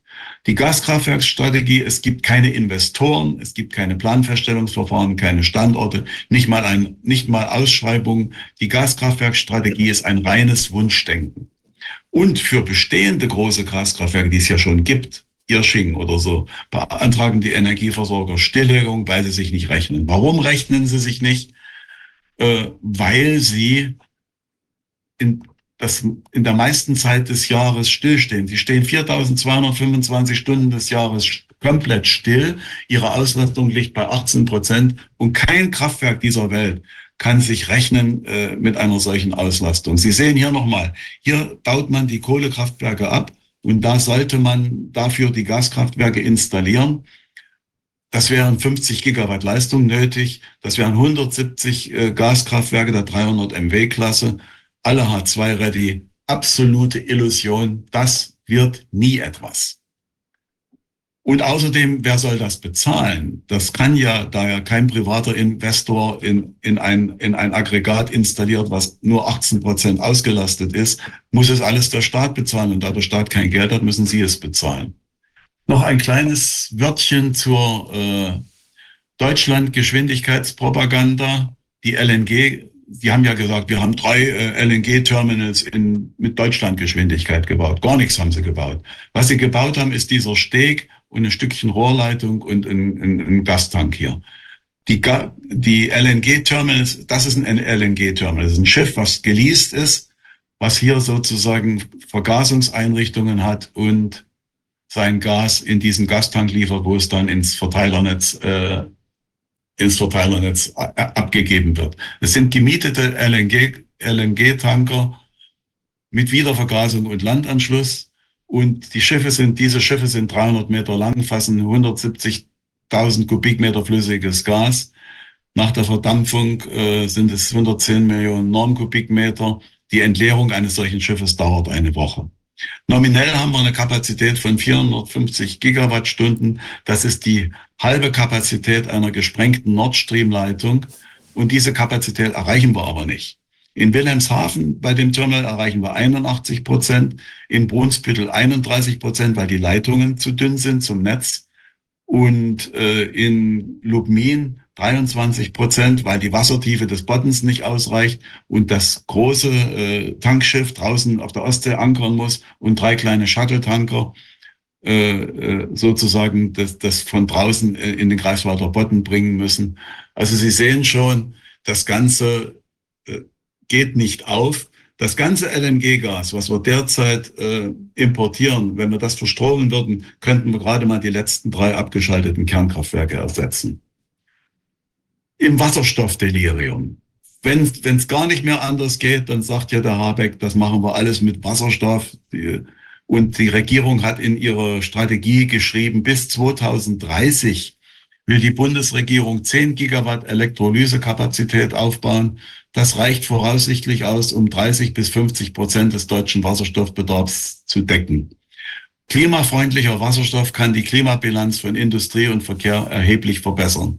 Damit das klappt, müssen, müssen allerdings ganze Industriezweige grundsätzlich umgebaut werden. Das gilt insbesondere für die Stahl- und Chemieindustrie, aber auch für den gesamten Verkehrssektor. Ich kann nur sagen, viel Spaß. Äh, ich weiß nicht, wie viel 100.000 LKWs und, und, Maschinen es gibt in Deutschland. Das geht aber in die Millionen und 45 Millionen PKWs. Alles mit Wasserstoff. Die Stahl, Stahlwerke und die BASF, alles mit Wasserstoff. Das äh, dürfte schwierig werden. Und dann, weil sie wissen, dass die Fläche Deutschlands dafür nicht ausreicht, die können ja auch rechnen, sagen sie, wir holen uns den Wasserstoff aus Afrika. Was ist das denn für eine Idee? Ist die Energiewende für ein Volk ohne Raum gemacht? Wollen wir Afrika kolonialisieren, äh, um, um Wasserstoff zu importieren? Wird der Ferntransport per Schiff entweder in Form von Flüssigwasserstoff oder Ammoniak berücksichtigt, ergeben sich unter bestmöglichen Bedingungen Bereitstellungskosten in Deutschland von 171 Euro pro Megawattstunde. Also das ist ein Strom, den kann niemand bezahlen. Die Durchschnittskosten heutigen liegen etwa bei 60 Euro pro Megawattstunde. Das ist ein Delirium, was da, und der Herr Habeck hat ja hier seine 10.000 Kilometer Wasserstoffleitungen schon mal auf ein schönes Pappschild gemalt und erklärt, wie, was er da alles machen will bis 2030. Ich komme noch mal ganz kurz äh, darauf zurück, wo sind wir eigentlich mit der Energiewende? Sie sehen hier den Primärenergieverbrauch in 2022 von Deutschland. Und die erneuerbaren Energien sind dieser Bereich. Das sind 17 Prozent. Das heißt, es ist nicht so, wie Ihnen die Grünen erzählen, dass wir schon bei der Hälfte sind, sondern wir sind gerade mal bei 17 Prozent, weil ja Primärenergie betrifft ja nicht nur Strom, sondern es betrifft auch äh, Verkehr, äh, Industrie und alles. Und Sie sehen hier, die, das ist die echte Primärenergieverteilung. 23 Prozent Erdgas, dann haben wir hier 35 Prozent Mineralöl, Damals hatten wir noch ein bisschen Kernenergie, das gibt's nicht mehr. Steinkohle 10 Prozent und Braunkohle 10 Prozent. Und das ist der grüne Anteil hier. So, und jetzt will man sozusagen diese 80, diese 80 Prozent auch noch bis 2038 oder 45 umbauen. Also liebe, liebe Grüne, ich sehe es nicht werden. Man würde 8,2 Millionen Tonnen grünen Wasserstoff brauchen äh, pro Jahr. Äh, das, äh, wenn ich richtig gerechnet habe. Und dazu bräuchte man so circa eine Million Gigawattstunden Strom. Das würde eine Verdreifachung von Wind und Sonne bedeuten und immer gutes Wetter. Wasserstoff überhaupt. Sie, was haben diese drei Bilder miteinander gemeint, diese drei Explosionen? Das hier ist, wie Sie wissen, Fukushima. Das hier ist die Challenger und das ist Lakehurst, die Hindenburg, der, das Luftschiff. Diese drei Dinger haben gemeinsam, das, was da explodiert, ist Wasserstoff. Und ich möchte nicht wissen, wie Deutschland aussieht, wenn wir 45 Millionen Wasserstoffautos äh, am, äh, auf der Straße haben. Sie müssen sich so einen Wasserstofftank mal ein bisschen bildlich vorstellen. Nämlich, der steht unter einem Druck von 700 Bar. Das sind sieben Kilometer Wassersäule. Das Ding ist aus äh, Aluminium und Verbundstoffen gebastelt und muss diesem gigantischen Druck, äh, Druck äh, standhalten. Und wir haben pro Tag 6000, äh, ungefähr 6000 Blechschäden in Deutschland, wo der Tank beeinträchtigt werden kann. Also auch da äh, glaube ich, der Verkehr ist nicht so ohne weiteres umstellbar auf äh, Wasserstoff. Grüner Wasserstoff aus Afrika, gute Idee. Da scheint ja immer die Sonne, hat der Herr Habeck festgestellt, als er dort war. Aber was bedeutet das? Wir brauchen erstmal, wenn wir Wasserstoff produzieren wollen, Wasser. Und das gibt's ja in der Wüste nicht, sonst wäre es ja keine Wüste. Also brauchen wir am, am, am, am Ozean äh, Entsalzungsanlagen. Die Entsalzungsanlagen laufen aber auch nicht mit Luft und Liebe. Dazu brauchen sie solche, solche äh, Solarkraftwerke, damit sie erstmal eine Solar, äh, mit Solarkraft eine Entsalzungsanlage antreiben können. Dann brauchen sie Rohrleitungen, die äh, zu den Elektrolyseuren führen. Dann brauchen sie Ele Ele Elektrolyseure. Diese wiederum brauchen wieder solche Kraftwerke, äh, damit sie betrieben werden können. Dann brauchen sie Rohrleitungen für den Wasserstoff. Dann müssen sie den verdichten auf 700 Bar. Sie müssen auf 250, minus 250 Grad kühlen. Dann müssen sie in den Schiffe laden, die es nicht gibt. Das muss eine ganze Flotte sein, sonst reicht die Menge nicht. Und dann müssen sie sie nach, über den Ozean nach Deutschland transportieren, möglichst mit Wasserstoff äh, angetrieben. Und dann in Deutschland die Anlandeinfrastruktur und 10.000 Kilometer äh, Wasserstoff-Ready-Leitungen zu den Wasserstoff-Ready-Turbinen bauen, was es alles nicht gibt. Man kann sich wirklich manchmal fragen, ob das, ob sich die Leute, die solche Theorien raushauen, überlegen, was es eigentlich bedeutet. Die Kosten, ich habe Kugeleis, Wumms, Doppelwumms, Bazooka und äh, was haben wir hier? Turbo, das hatten wir ja alles schon in Regierungserklärungen. Die, der Netzausbau Ausbau 200 Milliarden Niederspannungs- und Mittelspannungsnetz, 42 Milliarden Wasserstoffautobahn, 20 Milliarden Gaskraftwerke, 60 Milliarden Stromnetzkauf von Tenne, 20 Milliarden Netzentgelte pro Jahr 5,5 Milliarden der Heizhammer 600 Milliarden, das weiß kein Mensch. Die EEG-Umlage in diesem Jahr 11 Milliarden. Der Brückenstrompreis Industrie 12 Milliarden. Die Umstellung der Wasserstoff, der Energie auf Wasserstoff, Fantastilliarden und Redispatch 5 Milliarden. Also Sie sehen schon, äh, ich glaube nicht, dass der Staatshaushalt in Deutschland das leisten kann. Da müssten wir das ganze Jahr lang alle nur noch für die Energiewende arbeiten. Die Energiewende ist episch gescheitert. Deutschland hat mehr als 500, eine halbe Billion für die Energiewende ausgegeben und ist äh, Europameister in der CO2-Produktion pro Kilowattstunde und pro Kopf. Deutschland äh, ist sozusagen äh, emittiert mehrfach mehr, äh, achtmal so viel, glaube ich, äh, pro Kopf der Bevölkerung an CO2 wie Frankreich. Und äh, die, das Fazit ist mehr äh, Windräder. Sind wir noch zu retten? Ich glaube nicht. Das hier ist ein, was Sie hier sehen auf diesem Bild, ist ein äh, EPR, so wie ein Olkiloto in den Flamobil steht, und in, in Taishan äh, stehen zwei, die laufen. Äh, um den zu bauen, brauchen sie acht bis zehn Jahre, zehn Jahre unter europäischen Bedingungen und sie brauchen viel Geld, sie brauchen zehn Milliarden Euro. Das wird es nicht sein, was Deutschland rettet. Diese Jungs hier, die haben zwar den richtigen Beschluss gefasst und die machen auch alle das Richtige, aber Deutschland sehe ich hier nicht mit auf diesem Bild. Es ist keiner aus der deutschen Dele Delegation dabei, auch Frau Baerbock vermisse ich. Die letzten drei KKW, äh, da sage ich Ihnen nur, sie sind noch nicht zerstört und könnten wieder in Betrieb gehen, aber dazu brauchten wir zwei bis drei Milliarden pro Kraftwerk für Personal und Technik und die Wiederinbetriebnahme wäre nicht vor unter drei Jahren möglich.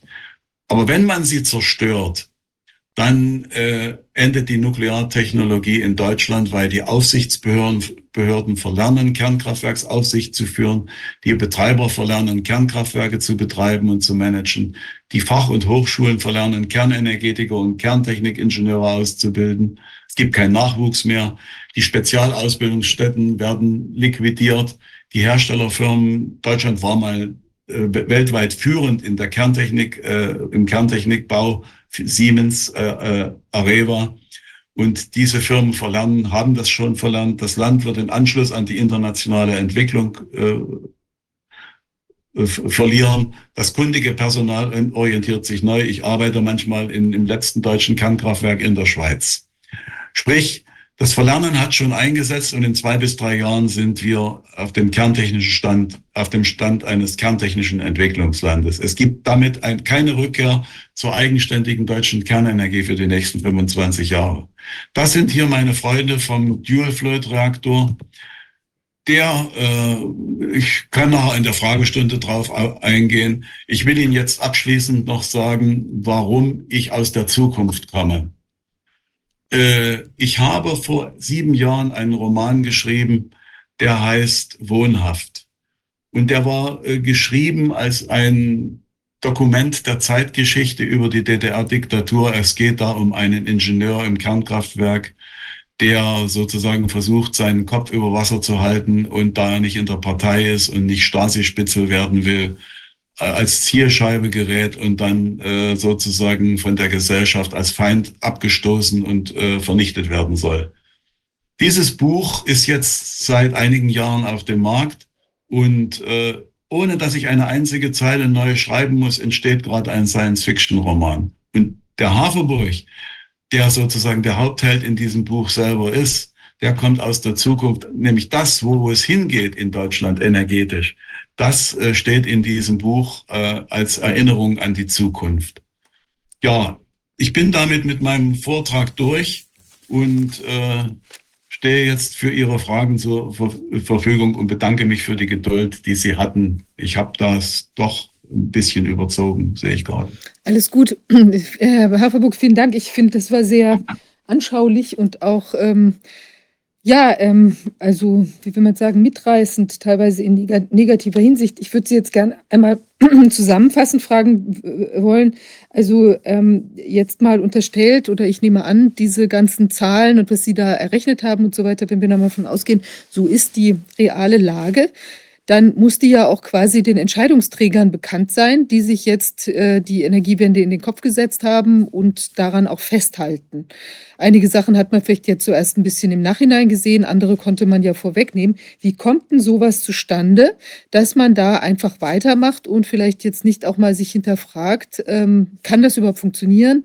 Und insbesondere auch diese unglaublichen Weiterungen, die sich daran ergeben, nämlich Ausbau des, des Stromnetzes und so weiter und so weiter, was da alles dranhängt, auch an Kosten und an technischer Unmöglichkeit. Wie kommt es, dass da keine Abwendung von dem Thema erfolgt?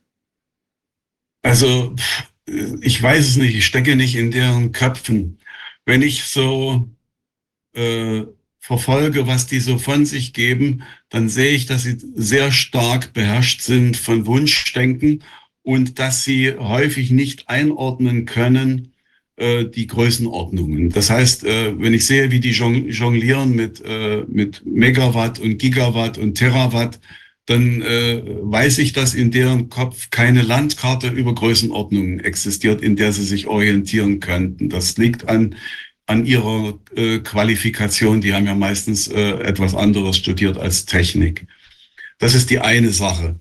Die zweite Sache ist, dass sie sozusagen so gestrickt sind, dass, äh, ich will es an einem Beispiel sagen, 400.000 Wohnungen sollte Deutschland pro Jahr, Sozialwohnungen sollte Deutschland pro Jahr bauen und die dafür zuständige Ministerin hat geäußert, wir schaffen nur die Hälfte, aber wir halten an unserem Plan fest.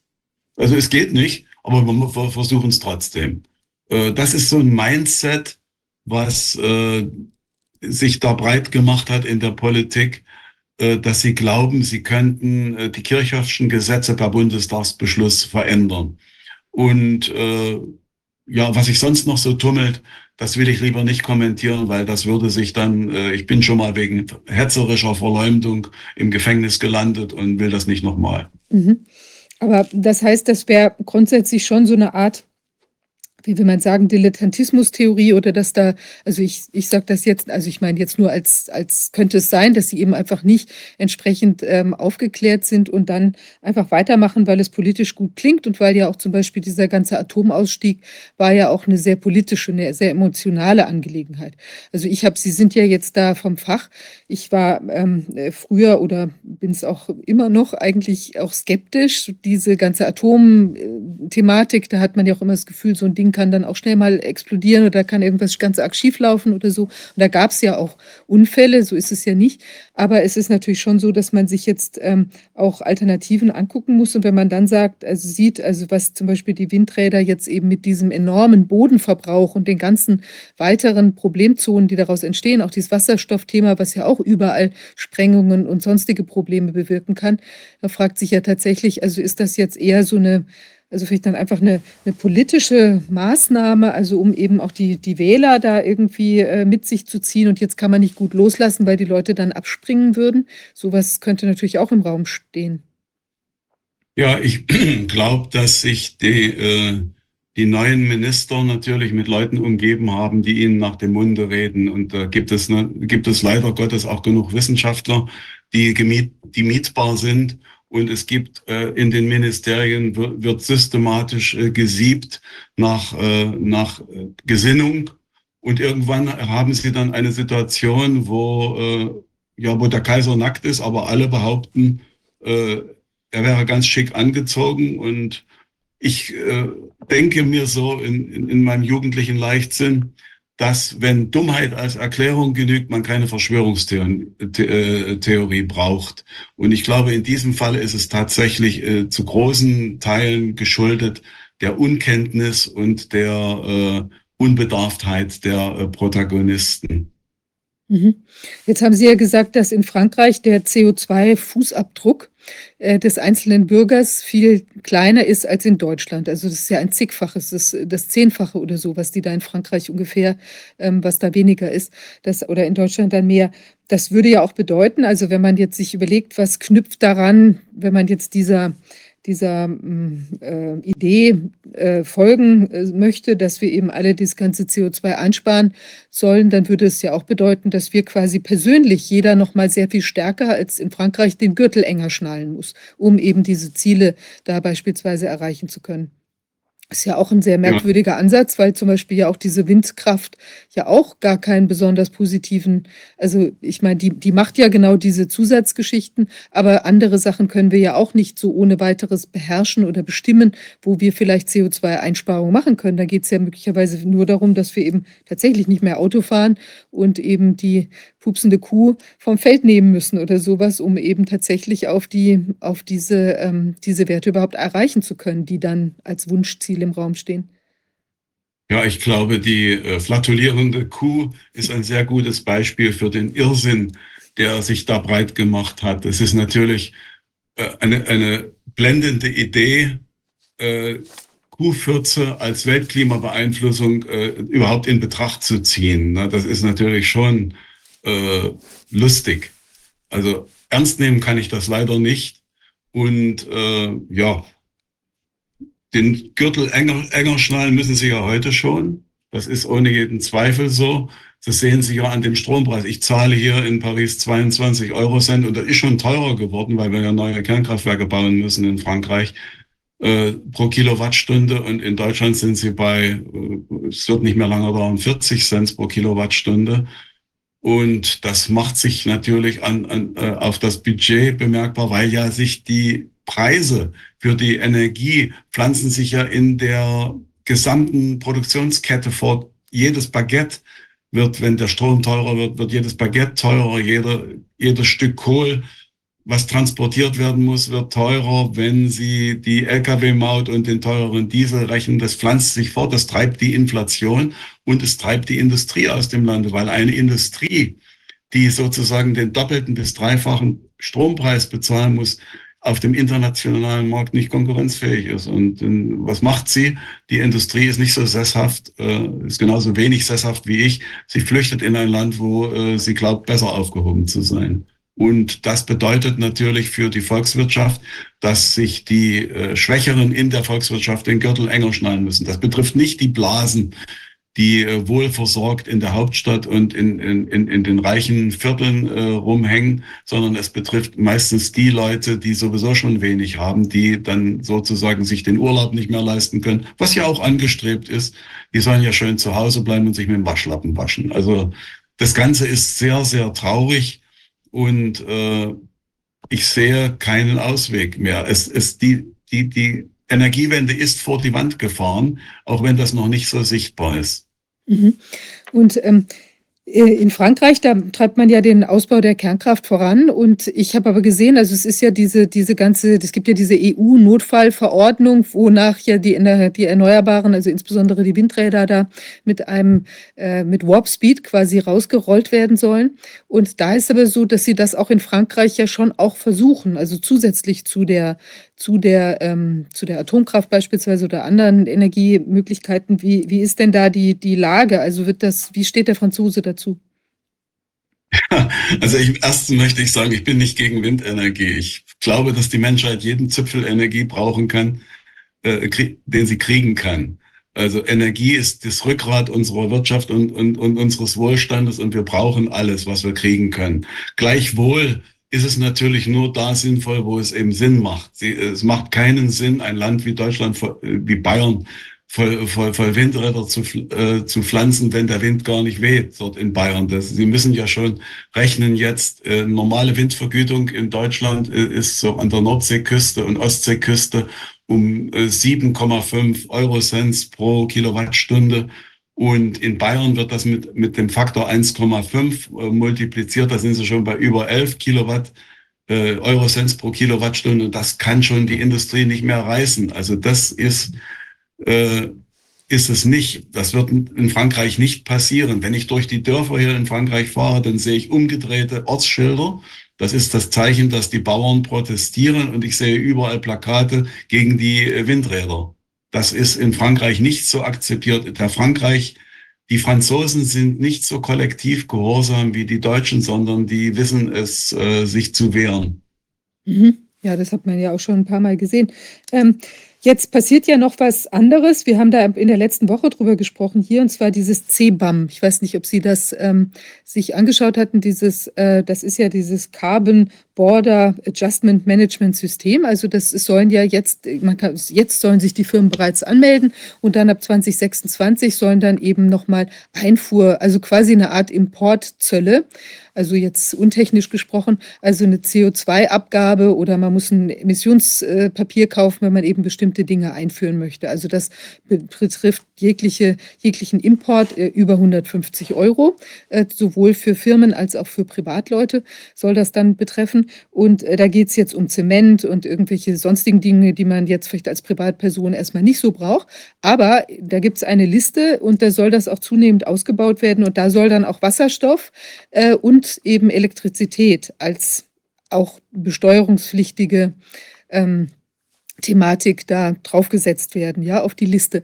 Das heißt, das würde ja auch nochmal eine, wie will man sagen, also das zwingt ja geradezu in eine ähm, Stromautarkie, die man dann im Inneren haben muss, ja, weil sonst müsste man ja auf die ganze, also alles, was außerhalb von der EU kommt, sprich, das wären unter Umständen ja auch solche Konstellationen wie da Importe aus Afrika, wobei ich die auch kritisch sehe, weil da hat man ja auch dann ein Land, von dem man abhängig ist, eine Monopolstruktur, weiß man ja auch gar nicht, wie sich die politischen Verhältnisse dann vor Ort da möglicherweise mal verändern mögen. Ja, das kann ja auch ganz schnell ins Auge gehen und dann kriegt man da gar nichts unabhängig von der technischen Sinnhaftigkeit oder Nicht-Sinnhaftigkeit. Ja, aber mit dieser, mit dieser, mit dieser Regelung, die da jetzt ähm, im Rahmen von diesem EU-Projekt Fit for, ich glaube, 55 eingeführt werden soll. Ähm, das bedeutet ja auch, dass sich nochmal an dieser Stelle die, die, die Schlinge enger um den Hals legt. Man kann da noch nicht mal mehr ausgleichen so schnell oder es wird eben viel teurer äh, über eben Importe aus dem Ausland. Also wie kann das alles zusammengreifen? Sieht man das auch nicht? Ist das irgendwie Zufall? Weiß da die rechte Hand nicht, was sie die linke macht? Oder ist es dann doch eben irgendeine Art sehr negatives Zusammenwirken für die deutsche Industrie und den deutschen Verbraucher? Also da über, bin ich überfragt. Ich kenne mich mit CEPAM nicht aus. Ich bin eher äh, Technologe und Techniker und Ingenieur als äh, Ökonom. Aber eins weiß der Hausverstand, wenn irgendwo eine Luftsteuer erhoben wird, dann muss die irgendeiner bezahlen. Und das äh, ist der Stromkunde und der äh, äh, Steuerbürger. Und das wird auch bei, bei diesen Dingen nicht anders sein. Sprich, es, es, es, das Ganze sind äh, Gelddruckmaschinen für die Politik und Verarmungsmechanismen für die Bevölkerung. Mhm. Ja, das, das, das wird wahrscheinlich genau so eine Konstellation sein. Interessant fand ich ist, also ich möchte jetzt gerne auch nochmal auf dieses Thema mit den, mit den möglichen Ausweg äh, zu, zu, oder dem von Ihnen vorgestellten Ausweg ähm, nochmal zu sprechen kommen. Wir hatten ja hier im Ausschuss auch mal jemand, der zu diesem Dual, Dual Fluid ähm, äh, Generator oder Reaktor, Reaktor. Äh, genau zu uns äh, mit uns gesprochen hat. Und zwar, ähm, der ist ja jetzt nicht so, dass der, dass man den in wenigen Jahren haben könnte. Ich fand aber interessant, also ich möchte da zwei Punkte, einmal möchte ich Sie fragen, wie Sie da jetzt nochmal die, die Aussichten sehen. Und äh, da ist so, die, mir ist aufgefallen, es gibt ein Strategiepapier von der Bundesregierung, wo Sie sagen, ja, also wir wollen jetzt diese, diese Windkraft da unglaublich vorantreiben. Zugleich wollen Sie aber offenbar äh, weitere Experimente auch im Atombereich, nämlich mit Kernfusion vorantreiben. Also wie passt das zusammen? Ich wühle das ganze, ganze Land um, ich schaffe überall Fakten, ja, greife auch tief in die Natur ein und dann sage ich irgendwann April, April. Jetzt haben wir aber erkannt, die Kernfusion oder sonst irgendeine andere Möglichkeit funktioniert vielleicht doch und kann uns äh, retten. Also ich muss da mal ein bisschen strukturell äh, werden. Kernfusion äh, vielleicht als erstes. Kernfusion ist äh, eine wäre eine sehr anstrebenswerte Technologie, aber da gibt es leider Gottes die Haferburgsche Fusionskonstante, die ich schon als Student erfunden habe und die heißt es dauert immer noch genau 50 Jahre bis zur Industriereife der Kernfusion, unabhängig vom Zeitpunkt der Betrachtung. Und die gilt bisher. Und äh, ich glaube nicht, dass in, in dem Zeitraum, der diese und die nächste Generation äh, betrifft, die Kernfusion äh, industriereif sein wird. Das sind einfach Parameter, die sind jenseits von Gut und Böse. Sie müssen irgendwie 16 Millionen Grad, da müssen sie Wärme auskoppeln. Sie müssen Materialien haben, die, äh, die das Plasma halten. Das ist also eine enorme, äh, schwierig auf, schwierige Aufgabe, die noch viele, deren Lösung noch viele Jahre in, in Anspruch nehmen wird. Kernfusion können Sie als Rettungsring, glaube ich, vergessen. Mhm. Der Dual Fluid Reaktor oder die neuen äh, Small Modular Reactors schon, die sind schon eher eine Lösung, weil nämlich äh, die in einem absehbaren Zeitraum wirksam werden können. Die Chinesen haben in diesem Jahr Anfang diesen Jahres ihren Peppelbett-Reaktor 2x200 MW in Betrieb genommen. Das ist der Ham-Introp-Typ, äh, Typ, den wir in Deutschland mal stillgelegt haben als Small äh, Modular Reaktor gebaut in China, ist in Betrieb gegangen. Das ist einer der ersten SMRs, die laufen. Es gibt auch die Thorium-Bestrebungen, es gibt die äh, containergestützten äh, Lösungen, die mit Flüssigsalz arbeiten und es gibt schon heute viele, viele Schiffsreaktoren, die in den Atom-U-Booten und in den russischen Atomeisbrechern zuverlässig ihren Dienst äh, leisten. Und der Dual Fluid Reaktor ist also in einer, ist in einer Lage derzeit, was ich weiß, dass sie äh, bei der zweiten Finanzierungsrunde sind. Die brauchen 70 Millionen äh, äh, Dollar äh, oder, oder, oder Euro. Da sind sie unterwegs, das einzusammeln aus privaten, äh, aus privater Hand. Das ist ja nicht staatlich geführt. Wir müssen ja äh, das Smart Grid in Bangladesch mit 130 Millionen Dollar aufbauen, aber haben nicht 70 Millionen Dollar für ein einheimischen äh, Reaktorprojekt. Also wenn die das Geld zusammen haben, dann brauchen sie noch zwei bis drei Jahre, dann haben sie ihren, in, in, in Ruanda, in Kigali, wollen sie ihren äh, Testreaktor bauen, der ein paar Kilowatt nur macht, wo sie äh, sozusagen den das erste Mal kritisch werden lassen, dass sie den, den, die Prozesse alle nachweisen können, dass das funktioniert. Und dann würde es weitere weiß ich nicht, sechs, acht Jahre oder zehn Jahre dauern, bis, äh, bis die ersten Leistungsreaktoren gebaut werden können und laufen. Also wir rechnen hier mit einem Zeitraum, Zeitraum von 10 bis 15 Jahren, bis diese Reaktoren äh, äh, wirksam werden. Das Einzige, was ich derzeit für vernünftig halten würde, aber da äh, beißen wir ziemlich stark auf Granit, wäre die Wiederaktivierung der letzten abgeschalteten Kernkraftwerke. Das wäre eine sehr, sehr, äh, obwohl es auch sehr teuer wäre inzwischen schon, wenn Sie sechs Kernkraftwerke äh, wieder aktivieren wollen, brauchen Sie schon fast 20 Milliarden Euro, äh, weil die Betreiber sind natürlich in einer Situation, wo sie nicht in der Lage und willens sind, das auf eigene Kosten zu machen. Und zumal es, es, es hier, sie ja auch von der Politik äh, verarscht worden sind über die Jahre, was äh, auf eine Weise, die man sich überhaupt nicht vorstellen kann. Äh, also sie müssten sozusagen einen politischen Umschwung hinkriegen, dann müssten sie 20 äh, Milliarden Dollar in die Hand nehmen und dann könnten sie sechs Kernkraftwerke für 20 Milliarden Dollar wieder in, innerhalb von wenigen Jahren, drei äh, Jahre sagen wir mal, können sie wieder ans Netz bringen. Und das würde natürlich in Deutschland ein, äh, das Netz sehr stark stabilisieren und den Strompreis äh, wahrscheinlich halbieren. Aber das, äh, dazu brauchen Sie Politiker, mit denen Sie reden können. Ich versuche es seit, ein, seit langer Zeit mit der Politik ins Gespräch zu kommen. Sie, die haben ja, die haben ja so eine Angst vor Kontamination mit solchen Leuten wie mir, dass sie nicht mal mit mir reden. Es gibt äh, Mittelstandsinitiativen in Bayern, äh, die versuchen, mit, äh, mit äh, Staatsministern ins Gespräch zu kommen. Und äh, ja, aber die lassen sich praktisch äh, nicht mit uns ein. Also ich denke, der einzig gangbare Weg ist ideologisch versperrt und alle anderen Wege führen in die Sackgasse. Und wir stehen am Abgrund und morgen sind wir schon einen Schritt weiter. Mhm. Und äh, wie, ist, wie, ist die, wie sehen Sie die Sicherheit von diesen Dual, äh, Dual Fluid ähm, Reaktoren? Ist das sicherer als also, jetzt die herkömmlichen? Sie haben vorhin Reaktoren? die Sicherheit angesprochen. Mhm. Äh, die Kernenergie ist eine hinreichend sichere Technologie.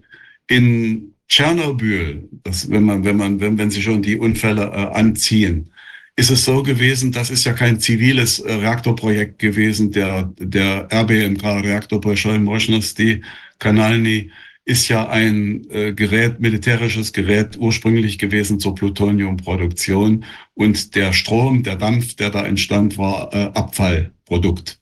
Mhm. Nachdem man genug Plutonium hatte, ist der umgewidmet worden als äh, Kraftwerk. Sind die, die hatten ja, ich weiß nicht, 18 Stück, glaube ich, in Russland. Und äh, das ist äh, vom Design her überhaupt nicht mit einem westlichen Reaktordesign vergleichbar gewesen. Der stand in der Presslufthalle statt im Containment. Und äh, außerdem wurde er auf äh, sowjetische Weise betrieben, sprich Sicherheit, Sicherheitsphilosophie und Sicherheitskultur spielte überhaupt keine Rolle, sondern es ging um Prestige und Produktion. Und das, dieser Unfall hat äh, einen Landstrich entvölkert, was unnötig war. Man hätte den Landstrich nicht entvölkern müssen, weil die Strahlungswerte äh, äh, so hoch nicht waren, außer in unmittelbarer Umgebung. Und es hat insgesamt so um die von den Liquidatoren un ungefähr äh, 60 äh, Todesopfer gekostet. Das ist das, äh, was die äh, IAEA-Dokumente hergeben. In, in Fukushima ist es so gewesen, dass es nicht einen einzigen Strahlentoten gegeben hat. Und äh, wenn Sie die Energieträger mal vergleichen, dann äh, sehen Sie, dass die Kernenergie die sicherste Art der Energieerzeugung überhaupt ist, äh, bezüglich auf das Wohlergehen der äh, beteiligten Leute. Sprich, die Kohle äh, erzeugt mehr tödliche Unfälle und, und, Krankheiten als äh, die Kernenergie. Kernenergie, Windenergie und Sonne liegen ungefähr, gleich auf, was die Sicherheit betrifft. Und der Dual-Fluid-Reaktor oder die SMRs, das sind äh, Reaktoren, die sind inhärent sicher. Sehen Sie mal, die, die größte Gefahr bei einem Druckwasserreaktor ist die Kernschmelze. Das ist das, was in, äh, in, äh, beim Siedewasserreaktor in Fukushima passiert ist und auch bei dem, bei dem äh, Tschernobyl-Reaktor. Beim Dual-Fluid-Reaktor ist der Kern im Normalbetrieb geschmolzen und äh, kann nicht mehr schmelzen, weil er schon geschmolzen ist im Normalbetrieb. Und außerdem braucht er keine Steuerstäbe und keine Notabschaltungsstäbe und nichts. Er ist selbstregelnd und selbst, äh, er geht aus wenn er, wenn, wenn er überlastet wird.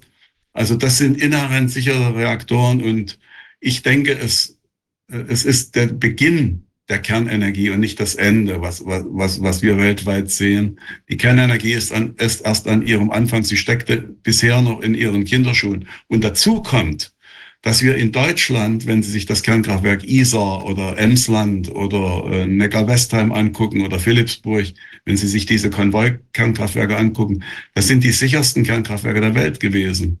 Die haben wir abgeschaltet.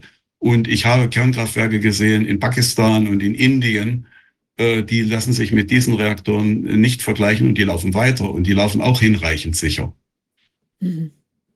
Ja gut, vielleicht muss man sich die ganze Sache, muss man die nochmal ganz anders ähm, überdenken. Ich habe jetzt noch ein paar, noch ein, ein, zwei Fragen zu dem Thema ähm, der äh, einmal das Thema, diese ganzen vielen, also wenn die Windparks immer größer werden, ja. Also wir haben ja auch zum Beispiel die, die Situation, ich habe so eine kleine Statistik gesehen, dass da jetzt für, also sagen wir mal, wir haben jetzt so viel und dann soll in 2030 das Doppelte, soll ja, Sie hatten ja gesagt 2030, also 30.000 nochmal dazu. Und dann gab es aber eine Planung oder eine, eine Voraussicht für 2050, wo sich das im Prinzip nochmal verdoppeln soll. Also wie soll denn das gehen? Also zumindest von der, von der Watt oder der, der Mega, äh, äh, wie nannten Sie das, die Megawattleistung von den, die Nennleistung von den, von den äh, Windkrafträdern, dass die sich nochmal verdoppelt. Das kann natürlich sein, dass man da so ein Repowering macht und da leistungsfähigere Anlagen auf die gleiche Stelle stellt.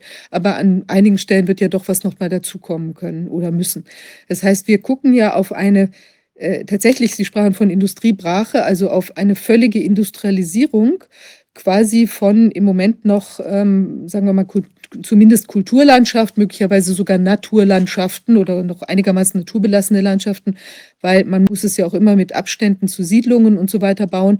Das heißt, Sie können es ja auch nicht einfach mitten in die Stadt reinpflanzen, sondern das muss ja irgendwo ein bisschen, also stark außerhalb stehen. So, und dann hat man einmal immer mehr und es gibt ja auch schon Betrachtungen, dass die sich eben gegenseitig auch kannibalisieren, die Windräder, weil die sich gegenseitig den Wind abgraben, jedenfalls wenn sie zu eng oder in eben so engeren Konstellationen miteinander stehen.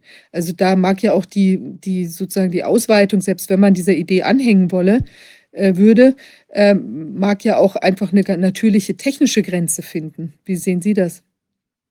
Ja, ich bin auf diesem Gebiet äh kein Fachmann. Ich kann nur sagen, ich wäre dafür, dass man im Berliner Regierungsviertel einen Windpark errichtet und auch in den Potsdamer und äh, in der Potsdamer Gegend, wo die Leute wohnen, damit sie mal von der eigenen Suppe äh, kosten dürfen. Also ich halte diese ganzen Ausbauziele für völlig illusorisch. Da gibt es äh, da gibt es weder die Materialien noch die Akzeptanz noch die äh, Fachkräfte.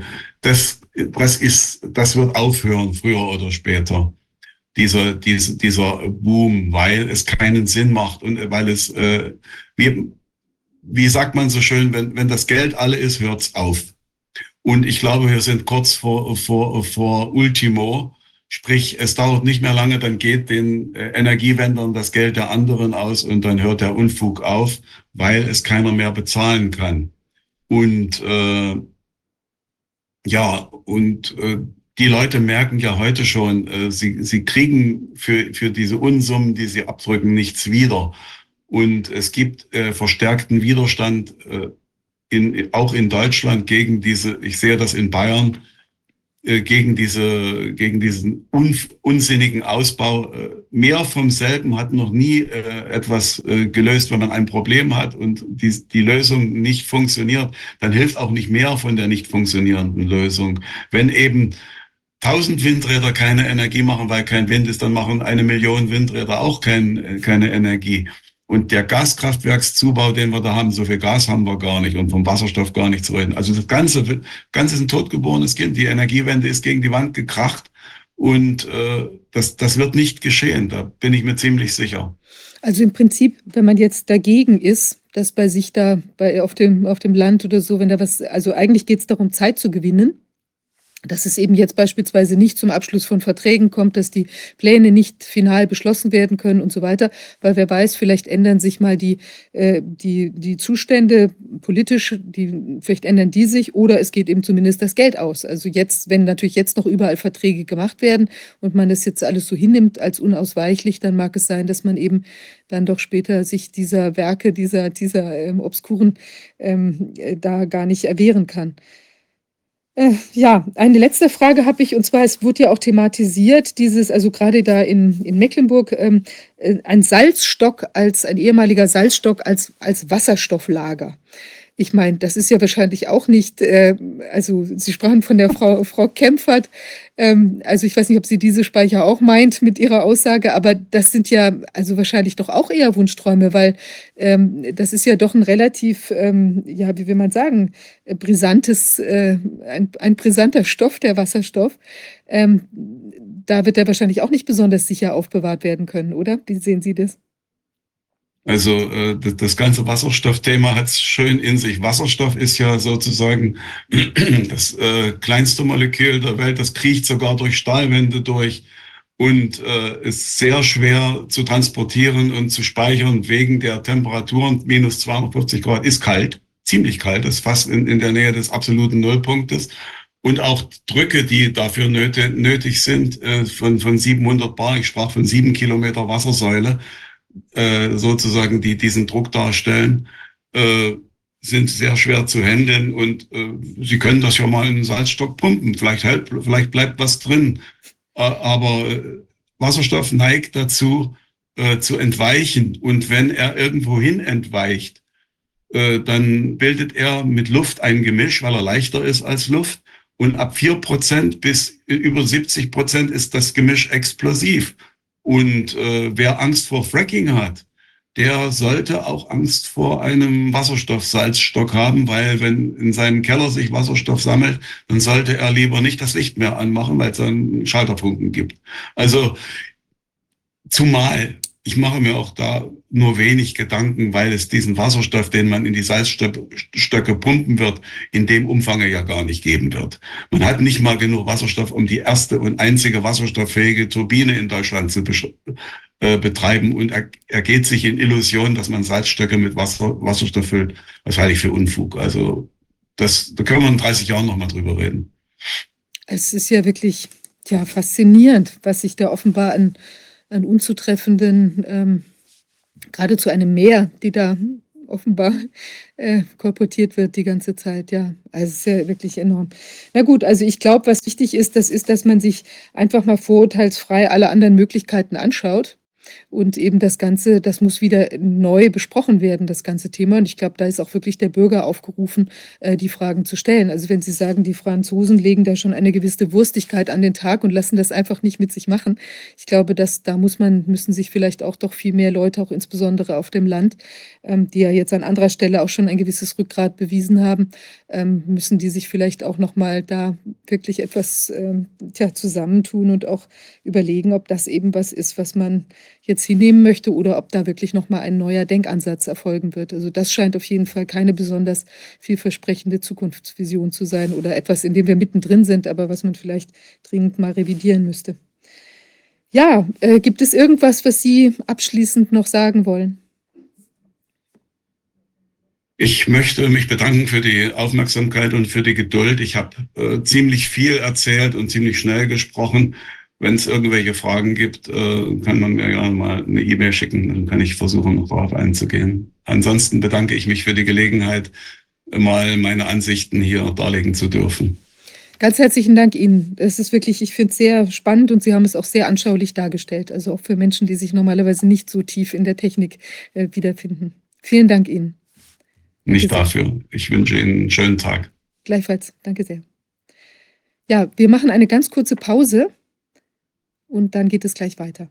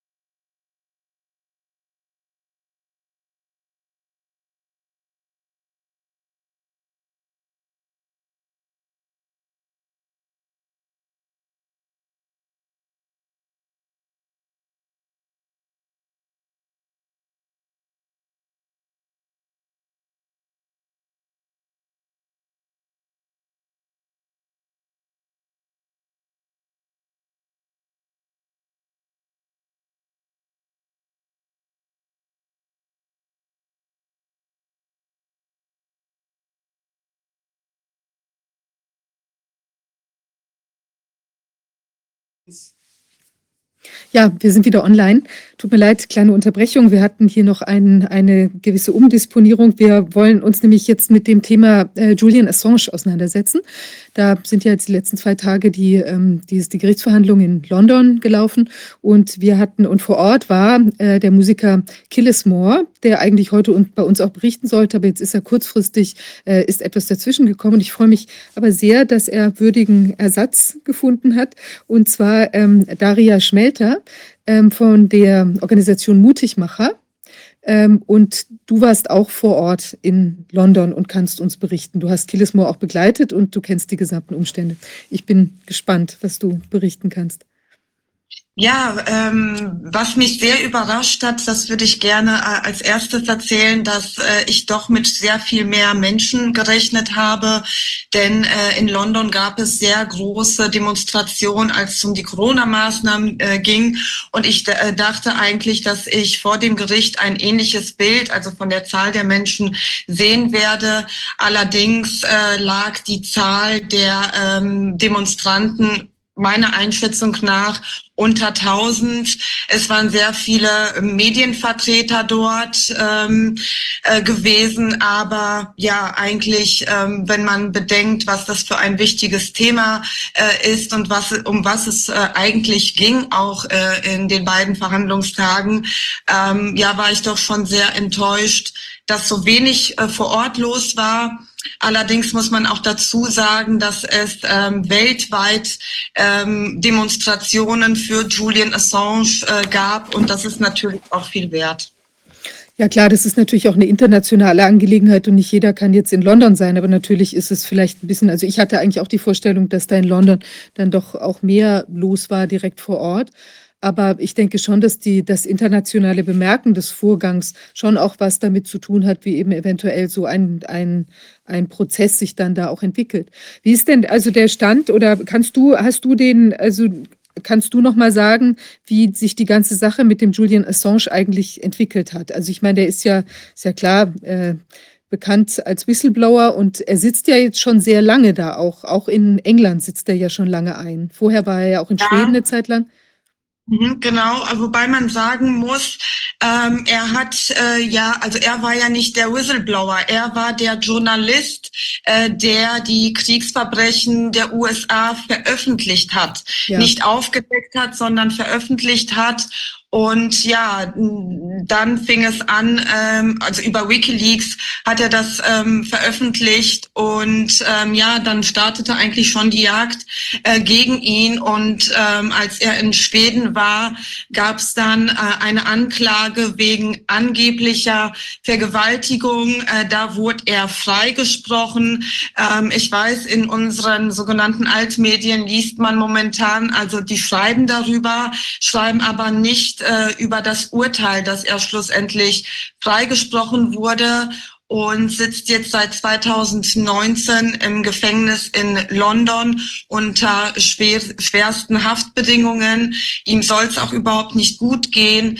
Ähm, eine Dame, ich meine, sie wäre auch vom Anwaltsteam, hat auf der Bühne gesagt, sie hätte ihn noch vor einigen Wochen, drei, vier Wochen gesehen. Ähm, er hätte eine ähm, gebrochene Rippe. Julian Assange konnte an beiden äh, Gerichtstagen nicht teilnehmen aufgrund seiner ähm, gesundheitlichen Verfassung. Und ähm, viele haben den Eindruck, dass ähm, man ihn dort halt ähm, sterben lässt. Der war auch weiter Folter nachweislich ausgesetzt.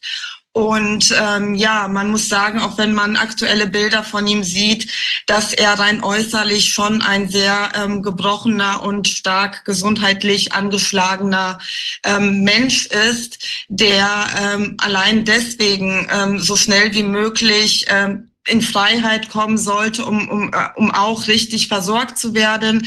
Ähm, wir sind ja alle nach äh, London gefahren äh, oder geflogen. Ähm, weil es hieß, so, jetzt wird eine Entscheidung gefällt, äh, spätestens am zweiten Verhandlungstag äh, wird halt darüber entschieden, ob er an die USA ausgeliefert werden soll, dort, wo ihm halt 175 Jahre Haft drohen.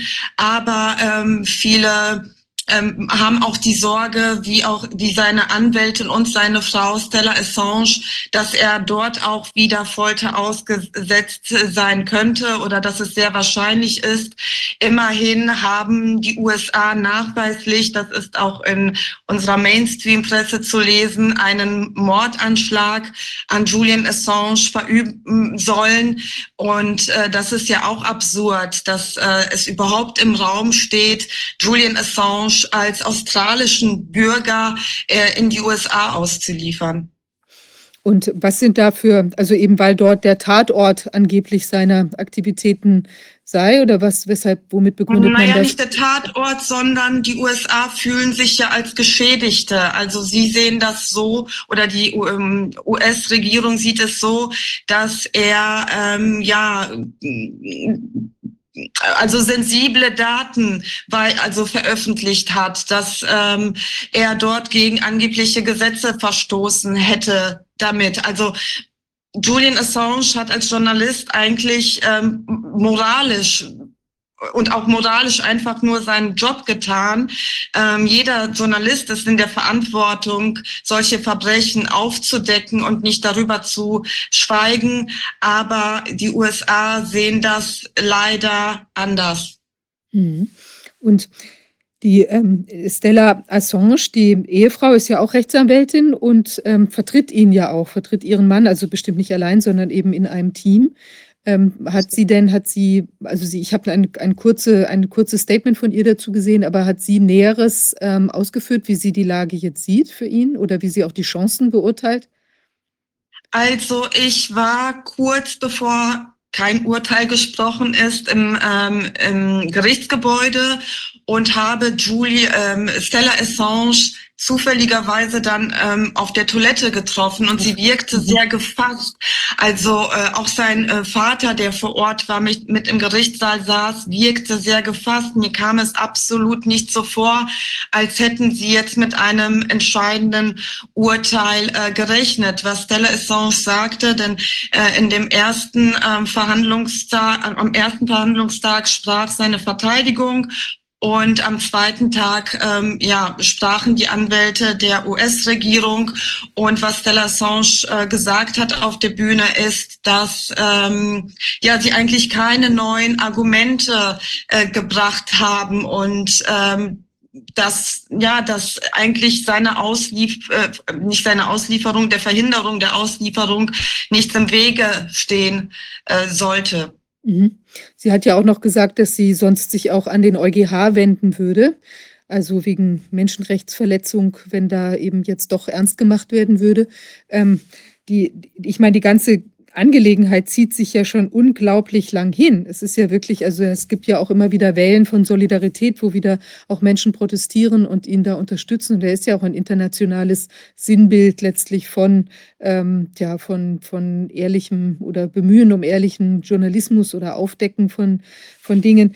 Wie, wie wichtig ist denn der, also der, oder Stella, äh, Stella äh, Assange hat ja auch ähm, betont, dass die internationale Solidarität tatsächlich auch ein ganz wichtiges Element ist. Ich denke auch, wie wäre das wohl zu sehen, wenn da sich gar niemand mehr um ihn kümmern würde? Also dann ist natürlich die Verlockung vielleicht auch größer noch, ihn entsprechend zu verurteilen. Also hatte, also meine anschließende Frage ist, hatte man denn den Eindruck oder ist das durchgesichert, ob man das Gefühl hat, dass die Richter objektiv sind oder dass sie sich eben auch von irgendwelchen anderen Motiven leiten lassen? Ja, ich bin mir nicht ganz sicher, ob das sein Vater auf der äh, Bühne gesagt hat oder jemand anders, dass ähm, man das Gefühl hatte, dass die Richter im Gegensatz zu anderen Prozess, äh, vergangenen Prozesstagen schon ähm, der Verteidigung aufmerksam und ich glaube, das Wort war smart, also klug äh, zugehört haben, dass man den Eindruck hatte, ähm, dass sie Verständnis hatten und diese Argumentation auch äh, annehmen äh, kon äh, konnten. Und ich denke, es ist jetzt gerade sehr schwierig äh, für Julian Assange, wenn man sich ähm, generell die politische, globale, geopolitische ähm, Situation anschaut. Ähm, wir haben den Krieg, der lange Zeit äh, von den USA unterstützt wurde. Und wir wissen alle, dass die USA auch ein Interesse haben, dass dieser Krieg weitergeführt wird. Und äh, der Gegner ist halt ähm, Russland. Und äh, wie die, unsere Medien ja jetzt auch in den letzten Tagen gesch geschrieben haben, ähm, also es wird ja jetzt die USA in ein schlechtes äh, Licht, äh, Licht rücken und äh, Putin wäre sozusagen besser gestellt und das kann man sich einfach momentan äh, nicht erlauben oder man will es sich nicht äh, erlauben. Und ich denke, hier wird sehr auf Zeit gespielt und äh, das Leben von Julian Assange ist wirklich ja in Gefahr und äh, wir hoffen, dass das erst noch schafft, lebendig aus dem Gefängnis zu kommen. Jetzt muss man sich ja auch mal die Alternativen vorstellen. Er bleibt jetzt, er wird ausgeliefert in die USA, dann in, am Ende mit entsprechender medialer Begleitung, mit Protesten, mit äh, solchen Dingen. Oder sie lassen ihn frei, äh, was ja dann auch entsprechende, in dem Fall natürlich Begeisterungs- oder wie will man sagen, einen Genugtuungssturm vielleicht auslösen würde oder eben Solidar auch Solidarität, aber eben, dass man sich freut und so weiter. Also was ist denn die Erwartung, wie das jeweils ähm, wirkt? Also das, das Gericht hat ja äh, spricht jetzt nicht nur hier Recht oder auch Unrecht, sondern ähm, es hat ja, es rechnet ja mit einer sozialen Wirkung. Ja, was die Richter natürlich im Einzelnen denken, ähm, kann ich, also weiß ich einfach nicht. Und ähm, ja, es ist wirklich äh, schwer zu sagen. Ähm, deshalb nochmal der Appell, den auch äh, Stella Assange immer wieder betont hatte, wie wichtig die mediale Aufmerksamkeit ist, ähm, gerade ähm, ja auch von den äh, sogenannten neuen Medien. Denn ähm, wir haben in einem Gespräch mitbekommen, also ähm, Hadi Grönefeld hat mit einer Reporterin aus Deutschland gesprochen. Ich bin mir nicht sicher, ob sie von der Welt war, die erst am zweiten äh, Tag ähm, überhaupt nach London geschickt wurde, dass die ähm, die Redaktion hatte das gar nicht so äh, geplant. Erst als sie gesehen haben, oh, da ist ja doch einiges los und in den äh, Social Media Kanälen tut sich was und erst dann wurde sie dahin geschickt. Äh, vorher war ihnen das Thema äh, sozusagen nicht wichtig genug mhm. und ähm, es ist auch so, wenn Julian Assange freigesprochen wird, dann ähm, wird das ja wirklich die Runde machen und ähm, die Leute werden sich dann auch vielleicht anfangen, für den Fall zu interessieren. Warum saß er denn in diesem Gefängnis?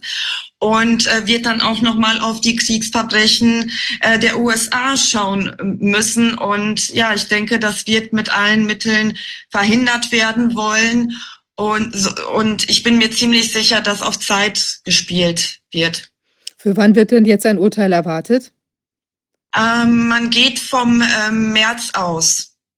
Und was für mich auch spannend war, ist, dass ähm, Amnesty International, obwohl sie auch beide Gerichtstermine beworben hat, äh, so, das ist jetzt seine letzte Chance, ähm, hat unter oder äh, hat äh, dazu animiert, an, Abgeordnete anzusch anzuschreiben bis zum 31.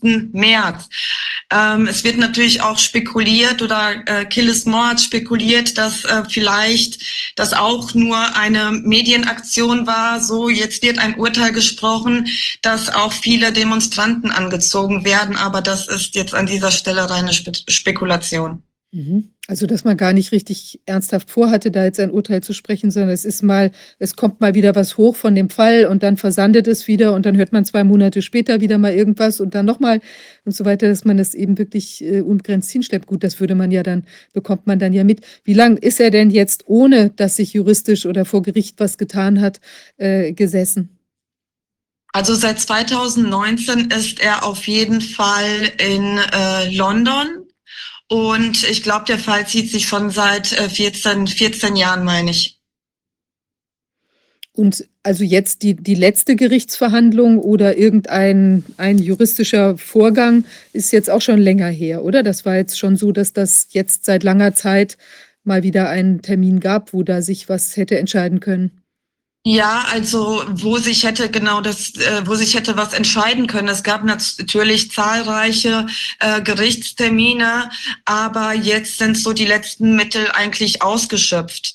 Jeder hat seine Argumentation noch mal vorbringen äh, äh können. Ähm, wie gesagt, es kam von Seiten der US-Regierung ähm, ja oder der US-Anwälte keine neuen ähm, Argumente. Von daher ähm, ja, sind eigentlich diese, diese juristischen Mittel ähm, ausgeschöpft. Mhm. Ist ja schon auch eine bedrückende Lage. Also es hat ja auch irgendwas ganz, äh, ich weiß auch nicht, es wirkt auch so anachronistisch, also diese jetzt, äh, das noch in dieser Weise also ich meine, irgendwie fragt sich ja auch, ob es da nicht auch eine Möglichkeit ist, also ein Gnadengesuch oder wie auch immer, also im Sinne von, also es wäre natürlich trotzdem nicht zufriedenstellend, weil man ja die Situation hat, dass es eigentlich ja auch die ganze Situation ja schon Unrecht ist und das eigentlich auch aufgelöst werden müsste. Aber es wirkt so, ähm, ich weiß auch nicht, dass man da unbedingt so ein Exempel weiterhin statuieren möchte. Es ist ja schon auch abenteuerlich. Es gibt ja diese, was ist denn mit dem, äh, dem Manning, der da in, in ja auch. Äh Chelsea Manning äh, wurde von Obama begnadigt. Mhm. Also ne, er wurde auch verurteilt äh, zu zig Jahren Gefängnis und wurde dann schlussendlich von äh, Obama begnadigt. Und äh, viele spekulierten auch, ja gut, wenn der Trump jetzt Präsident wird, wird er ihn sicherlich auch begnadigen, aber man weiß es nicht. Und ähm, so wie Sie gerade angesprochen haben, ähm, es geht natürlich ja um vieles mehr als halt um nur diesen Fall Julian Assange, aber schlussendlich geht es vor allen Dingen um den Menschen und da ist ein Mensch wirklich in Not, dem es körperlich wirklich sehr, sehr schlecht geht. Und ähm, ja, mit, mit, mit einem Menschenleben sollte man nichts auf Zeit spielen. Auf keinen Fall. Ist ja auch die Frage, ob es da nicht irgendwann auch mal eine Haftunfähigkeitsprüfung geben müsste, wenn er so jetzt körperlich auch so angegriffen ist. Also das ist ja auch nicht gerade ich weiß nicht, ob man nicht auch mal diesem, es gab ja, bei uns ist doch dieser Herr Melzer da auch mal in Erscheinung getreten. Der war doch dieser, ähm, der sich doch auch die, sagen wir mal, die Demos und diese ganze Situation in Deutschland angeguckt hat und der auch Menschenrechtsverletzungen oder problematische Zustände festgestellt hätte, ob man nicht auch mal so jemand aktivieren könnte. Aber das ist wahrscheinlich alles schon gemacht worden, äh, dass man versucht, da eben solche oder über Amnesty International oder so, aber dass sich auch mal jemand vor Ort die Haftbedingungen wirklich angucken kann. Ich weiß nicht, wie da der Zugang ist. Ja, ja, da, da gab es schon einige Prüfungen. Deshalb ähm, wurde ja auch ähm, festgestellt, dass weiße Folter angewandt wird. Aber ähm, ja, es tut sich halt nichts. Und äh, wer gerade aufstehen äh, müsste oder sollte, sind die Journalisten, und zwar weltweit. Äh, denn ähm, ja, es geht hier um Meinungsfreiheit, ähm, es geht um Pressefreiheit. Und ähm, ja, wenn diese äh, wichtigste demokratische Grundsäule, die wir haben, wegfällt, dann kann man einfach von freier, freier Presse nicht sprechen. Und ähm, ich sage immer, wenn Julian Assange äh, nicht frei ist, ist keiner von uns frei. Und es sollte jeden was angehen. Wir haben aber wirklich festgestellt, jetzt wo das Thema wieder so hoch kam, dass ähm, ja nicht jeder Julian Assange kennt, schon gar nicht den Fall. Und ähm, ja, und wir sehen natürlich auch, wie jetzt die Medien äh, über ihn schreiben. Also sie schreiben schon, er sollte freigelassen werden, aber äh, mit der Begründung, er hat ja jetzt genug für seine schweren Straftaten gelitten. Ach. Ja. Das kann auch nicht sein, ja. Mhm.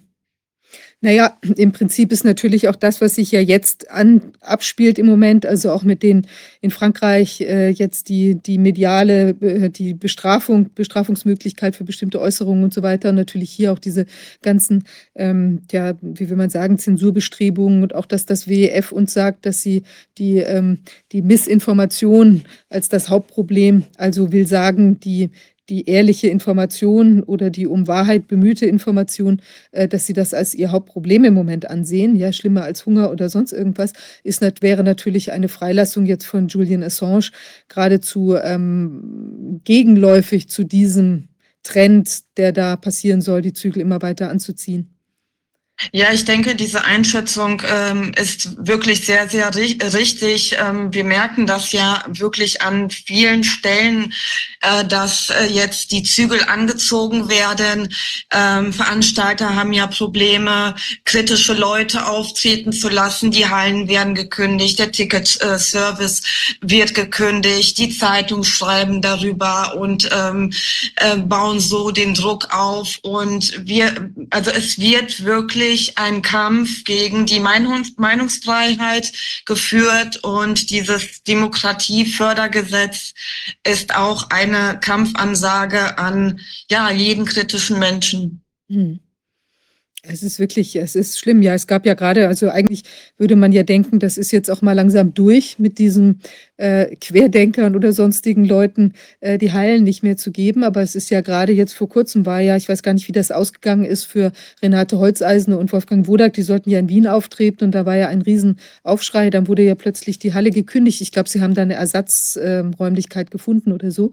Aber das ist ja eigentlich auch enorm, dass das also es sind ja jetzt dann andere Gründe, warum sich das eben abspielt. Wahrscheinlich, weil man einfach insgesamt die offene Information nicht so haben möchte. Ja, das äh, passiert äh, immer öfter. Ähm, und ich habe schon das Gefühl wirklich, dass, dass der Druck jetzt auch stärker wird. Und was man leider auch schon ähm, beobachten kann, ähm, es kommt nicht immer von ganz oben, sondern ähm, die Leute kriegen mit, ah, da äh, tritt jetzt ein kritischer Mensch auf, ein Daniele Ganser und schreiben dann ihre, Bürgermeisterin an. Sie sollte mal da genauer hingucken. Und das sind wirklich keine schönen Entwicklungen, wenn jetzt wirklich die Bürger sich jetzt gegenseitig, wozu die Politik ja eigentlich auch noch animiert, äh, dass man in den äh, Sportvereinen genau äh, hinhören soll, wie die Leute reden, was die Leute reden und sie gegebenenfalls zu melden. Das sind wirklich erschreckende ähm, ja, Zeiten, äh, die sich hier entwickeln und ähm, wo das, ich weiß nicht, wo das alles äh, hinführen soll. Und das Schlimme ist ja auch noch, dass sie sich im Recht fühlen. Sie denken, sie tun was Gutes, denn äh, und es ist halt so einfach, folgt man jetzt nicht der ähm, bunten äh, Agenda, äh, dann ist man schon der Außenseiter, der Feind, der Rechte oder wie man auch immer beschimpft äh, äh, werden mag. Und äh, ja, mhm. jetzt ist jetzt ist noch ins, äh, ins in Gesetz gemeißelt. Ähm, es wird Zeit für alle ähm, aufzustehen, würde ich sagen. Absolut. Ja, wir müssen wirklich unsere Demokratie verteidigen. Also was immer oder sie re reinstallieren, ja, muss man ja geradezu sagen. Es ist wirklich krass. Aber ja. die Begründungen jetzt bei den Ausladungen, die sind dann schon immer noch die, die Corona-Thematik oder die Querdenker-Thematik oder der ist verrückt oder was, was, was beobachtet man da so? Was wird da gesagt?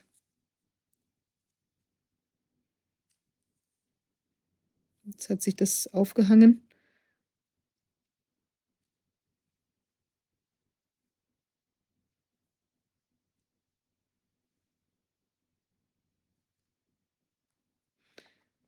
Ähm, ja, ich weiß nicht, ob sie jetzt noch mal wieder reinkommt.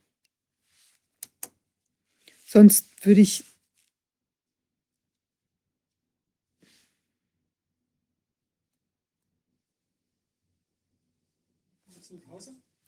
ähm, ich würde sagen, ich begrüße uns mal einfach die nächsten Gäste und wir warten, ob sie gleich vielleicht sich noch mal äh, reinwählt und dann würde ich noch mal rüber switchen. Ja, also ich bitte da um Verständnis. Jetzt begrüße ich erstmal äh, Stefanie Mahl und den äh, Karl Friedrich Rothe.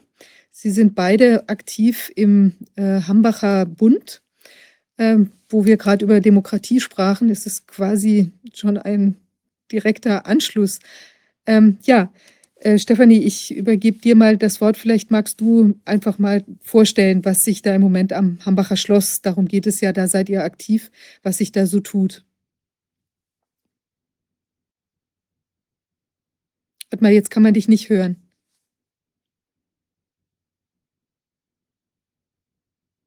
Okay.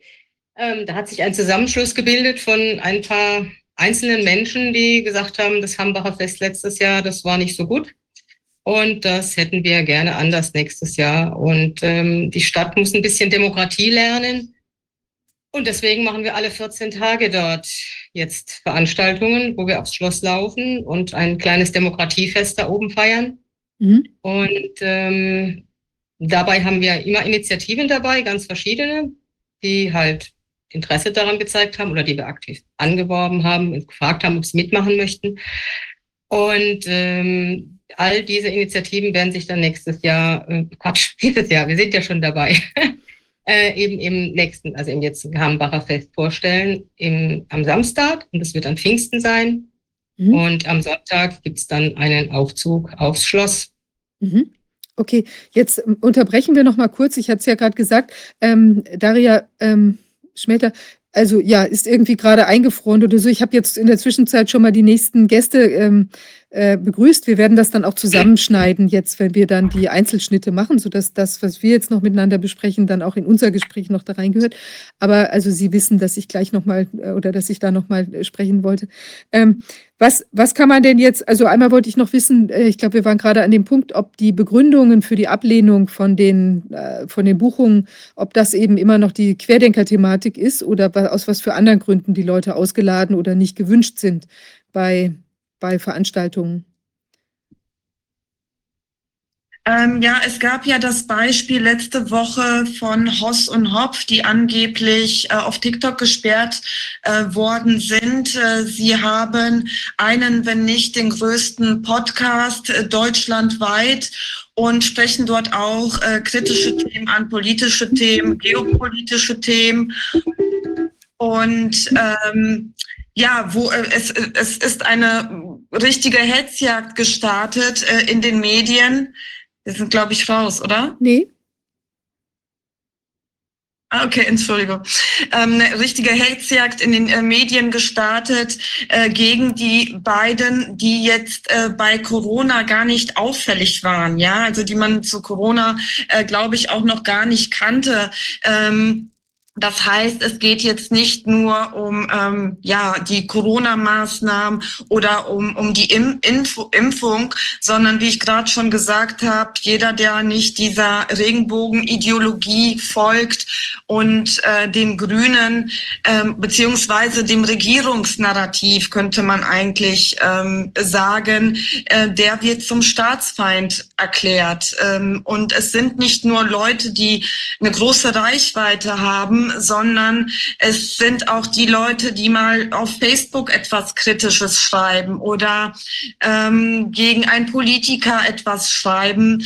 Die werden vorgeladen zu der Polizei, meistens also zur Anhörung, meistens passiert dort weiter nichts, aber der Effekt der Einschüchterung, denn ich habe mit äh, einigen dieser Menschen gesprochen, äh, der wirkt halt. Und sie werden dann vorsichtiger und fühlen sich halt unter Beobachtung. Und ein Mensch, der sich beobachtet fühlt, wird nie von seinen ähm, von seiner Freiheit so Gebrauch machen wie jemand, der sich nicht ähm, beobachtet fühlt. Also es ist, man kann nicht sagen, dass es eine Jagd äh, gegen ähm, die Maßnahmenkritiker ist, also das Feld ist viel größer geworden. Also jeder, der eine andere Meinung zum Ukraine-Krieg zum Beispiel hat, ähm, gilt dann als Russenfreund und äh, Putin ähm, ist ja der Hitler und dann bist du ja natürlich auch ein Rechter. Also es ist ganz, ganz verrückt. Ähm, am Montag in Bad Dürkheim hat Kayvan Sufi Siavash gesprochen und dann folgt folgte auch ein Artikel in der örtlichen äh, Zeitung ähm, mit der Frage, ja, darf denn in der Halle, die eigentlich der Stadt gehört, die zwar an einen äh, zweiten, äh, dritten vermietet wird, ähm, die Stadt sollte entscheiden, wer dort sprechen darf und wer nicht. Und dann gab es äh, nebenbei noch einen Kommentar, äh, der anfing, wie wichtig die Meinungsfreiheit ist. Aber ähm, dieser Mann sollte dort nicht sprechen. Also Meinungsfreiheit heutzutage bedeutet, ich folge dem Regierungsnarrativ. Und alles andere wird ähm, als Fake News deklariert und bekämpft. Äh, bald tritt ja der Digital Service Act in Kraft, äh, auch nochmal ein, ein europaweites Gesetz, äh, das den äh, Fake News die, äh, den Kampf angesagt hat. Es ist aber nirgendwo richtig definiert, was Fake News sind und wer bestimmt das eigentlich. Und wir wissen ja aus der Corona-Zeit, dass Wissenschaftler unterschiedlichster Meinung waren und äh, ohne jetzt das aber auch dann ähm, evidenzbasiert zu prüfen, wird das als richtig und das als falsch ernannt.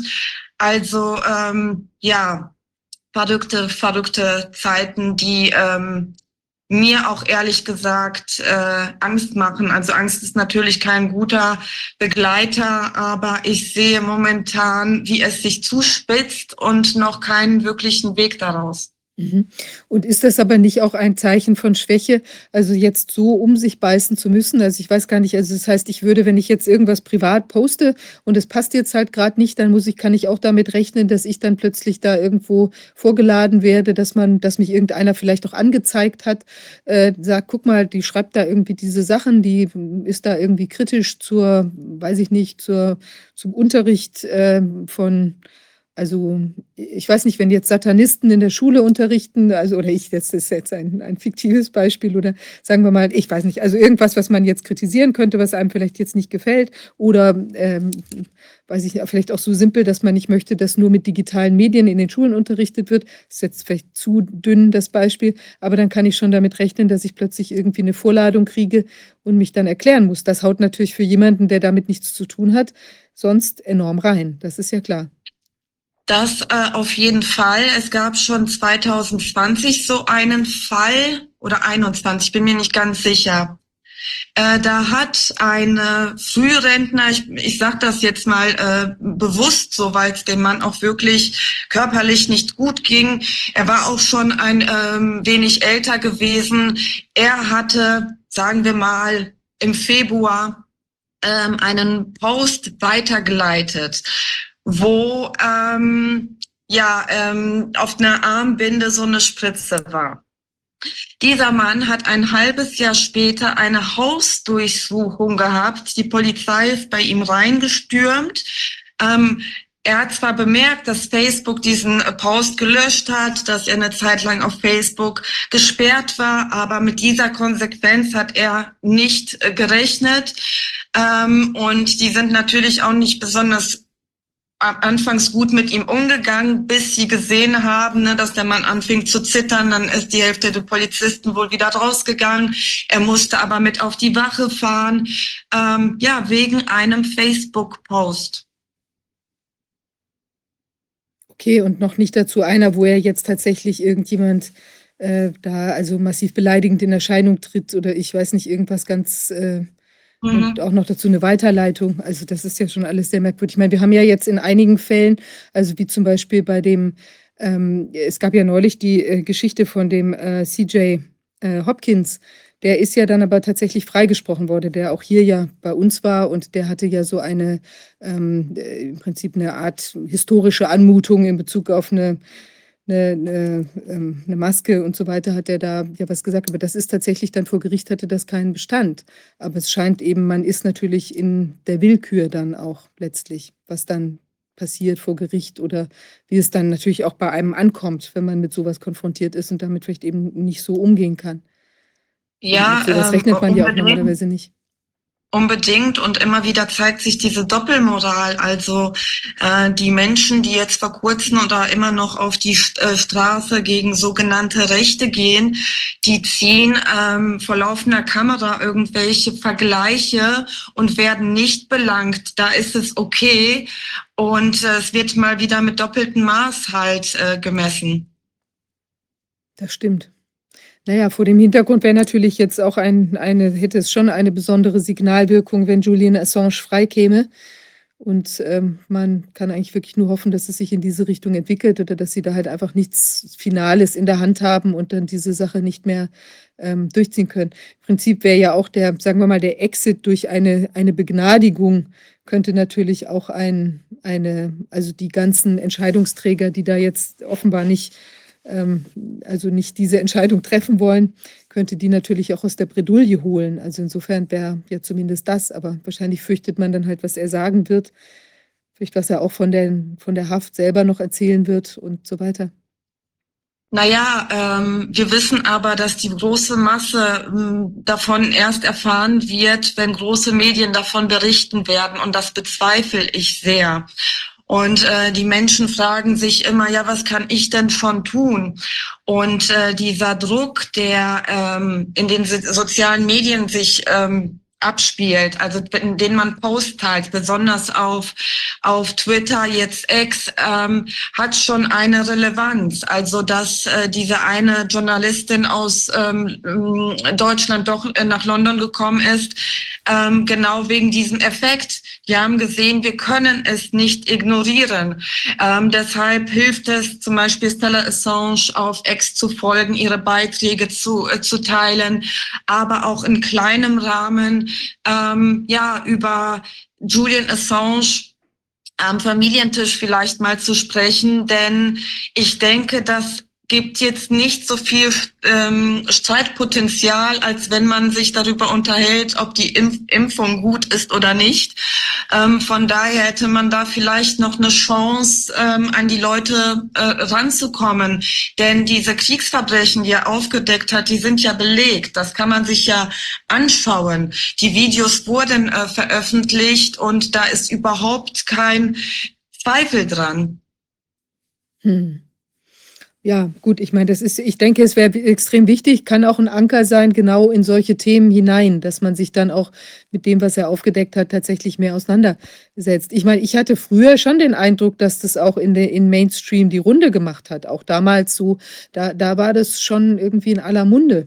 Aber, und ja, einige waren auch empört, aber jetzt scheint es eben so zu sein, dass man es umdeutet in irgendeine, also ja, dass einer eben gegen irgendwelche angebliche Schweigepflichten versto verstoßen hat oder so etwas und dadurch jetzt auch einer gerechten Strafe zugeführt wird. Eben vielleicht auch um, weil es jetzt eben besser ins Narrativ passt, dass man, wenn man irgendwas Geheimes oder Verbotenes tut oder irgendwas eine Frage stellt, die eigentlich unerwünscht ist, dass man dann eben einfach nicht gut ins Bild passt, ja. Richtig, und die geopolitischen Ereignisse ähm, passen jetzt einfach nicht, dass sie jetzt Julian Assange ähm, rauslassen. Und ähm, ja, das ist traurig, dass ähm, ja ein Menschenleben davon abhängt, ähm, ja, was, welche Ziele die Politik gerade verfolgt. Und ähm, das äh, darf nicht sein. Und ähm, ja, ähm, danke, dass ich hier auch äh, sprechen darf, dass es auch den Corona-Ausschuss äh, interessiert, was mit Julian Assange ist. Ähm, denn ich meine, äh, wir haben ja alle erlebt äh, während der ähm, sogenannten äh, Pandemie, wie Meinungsfreiheit unterdrückt wirkt. Und ähm, ja, es geht weiter. Es geht wirklich weiter und es wird massiver werden. Und ich weiß nicht, äh, wo das hin, äh, ähm, ja, äh, hinlaufen soll. Denn äh, schon in der Corona-Zeit wurde ja darüber gesprochen, dass Menschen, die sich nicht an die Maßnahmen halten, eingesperrt werden sollten ähm, dass ähm, ein äh, extra Gefängnis dafür jetzt äh, ähm, ähm erricht, nicht errichtet wurde, das, das hat schon bestanden. Aber auf was für Ideen die Menschen da gekommen sind ohne dass die Masse aufgeschrien ist. Ne? Und ähm, ja, es bleibt sehr spannend. Tut mir leid, dass ich jetzt hier so ein Schreckensbild zeichne, aber das ist jetzt halt was, was ich mitbekomme, was um mich rum passiert. Und ich merke wirklich, dass es wirklich schlimmer wird. Nee, ich finde das sehr wichtig, weil es hat ja auch keinen Sinn, sich in die Tasche zu lügen. Also es ist ja vielleicht so, weil wir im Ausschuss ja zum Beispiel, die, wir haben ja jetzt die, die letzten, muss man fast schon sagen, bald vier Jahre, ähm, haben wir ja irgendwie den Finger versucht, in möglichst viele Wunden zu legen. Und deshalb ist es natürlich auch zu so einer wie will man sagen, zweiten Natur geworden, eben die Dinge alle oder äh, Fortsetzung der vorigen Natur, die Dinge eben einfach anzusprechen und sich da nicht so viel Gedanken drüber zu machen. Aber ich glaube, gerade für Menschen, die vielleicht jetzt in letzter Zeit erst so in Zweifel gekommen sind äh, und anfangen mit anderen darüber zu sprechen oder auch mal sowas zu posten oder so, jetzt hat man auch gedacht, vielleicht nach dem ganzen Corona-Dings ist das jetzt auch irgendwie vorbei und jetzt kann ich mich wieder so auf die früher geltenden Regeln äh, so mehr verlassen und jetzt ist es dann plötzlich ähm, dann doch ganz anders. Ich glaube, das muss man schon sehen. Und ich glaube, also vor dem Hintergrund bleibt es eben auch extrem wichtig, dass es eben auch Möglichkeiten gibt, ähm, die Dinge oder wo man auch so Dinge dann auch so besprechen kann. Nicht? Ich meine, es sind ja viele alternative Medien entstanden. Und ich glaube, dass das auch natürlich für uns alle noch eine, also eine sehr große Chance ist, dass man sich eben auch jetzt in diesen ähm, Gebieten eben tummeln kann und die Sachen sagen kann, die so anstehen. Ja. Und mal gucken, also wie dann da vielleicht auch Daumenschrauben angezogen werden. Aber ich glaube, es bringt trotzdem nichts. Ich meine, der Professor Desmet hat ja auch immer gesagt, also dieses einfach dieses Weiterreden, einfach weitermachen und die Dinge benennen ich glaube, das ist die einzige Chance, die wir haben, ja, damit das eben und, und versuchen eben möglichst das auch immer lauter zu sagen und mit einer Selbstverständlichkeit. Und dann kommt man auch ins Gespräch mit allen möglichen Leuten. Und man darf sich da nicht einschüchtern lassen, weil letztlich ist ja so, wenn wir uns alle nicht einschüchtern lassen, haben sie auch keine Chance. Es ist eben nur, wenn man wirklich der Einzelne herausgebrochen werden kann aus der Gruppe und dem Angst gemacht werden kann und das an vielen Stellen gelingt, ja, dann dann kann man das, kann man so eine, eine, ein kollektives Nein oder einen kollektiven Widerspruch halt auch brechen. In dem Moment, wo wir alle zusammenstehen, geht das nicht. Dann möchte ich die mal sehen, die dazwischen gehen und sagen, also euch 100 Leuten ziehe ich jetzt irgendwie, euch ziehe ich allen an Hammelbeinen. Das dürfte ein bisschen schwierig werden, ja. Naja, in diesem Richtig. Sinne, also wir dürfen uns da nicht unterkriegen lassen. Ja. Und Mutigmacher, ja, ihr habt vor euch. Allen Dingen, vor allen Dingen, also schon vor allen Dingen sollte man auch alter, alternative Medien unterstützen, wie den Corona-Ausschuss und wirklich Killis Moore war zwei Tage da.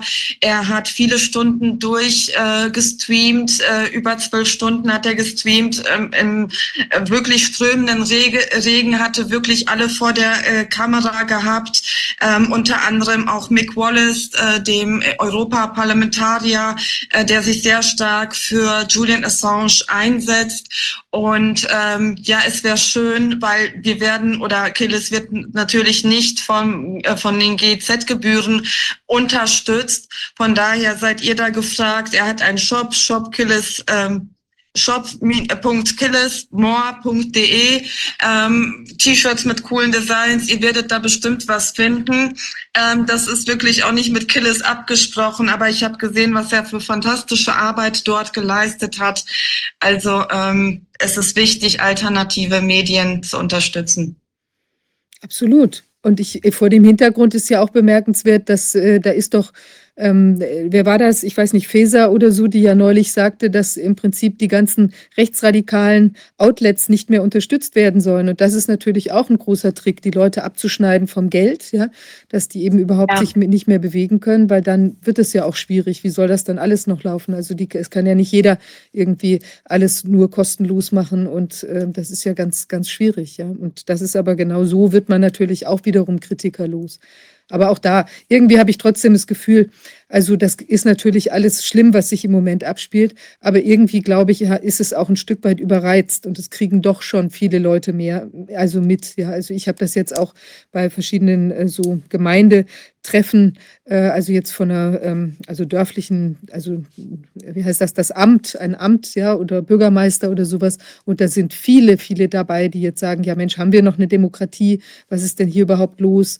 Äh, es kann doch nicht sein. Es ist alles wie, wie in welche Richtung läuft das? Und so. Und das sind ganz normale Leute. Also es sind jetzt noch nicht mal Leute, die irgendwie sich schon jetzt seit zumindest vier Jahren die Fragen stellen, sondern die vielleicht jetzt gerade sich anhand von irgendeinem Anlass die Frage stellen, was da eigentlich los ist. Und das sind also, das glaube ich schon, dass es auch immer mehr werden. Nur die Leute müssen halt auch den Mund aufmachen, dass es eben nicht nur wenige sind, die dann eben, ja, wie gesagt, herausgebrochen werden können und gegängig. Sehr, sehr richtig. Und äh, das kann ja auch nur jeder auf seine Art und Weise. Nur ähm, die Zeit ist jetzt wirklich knapp. Wir haben ja auch wirklich, äh, also bei Corona auch gesehen, dass äh, Dinge, die eingeführt worden sind, auch wirklich bleiben, Stimmt. dauerhaft äh, bleiben.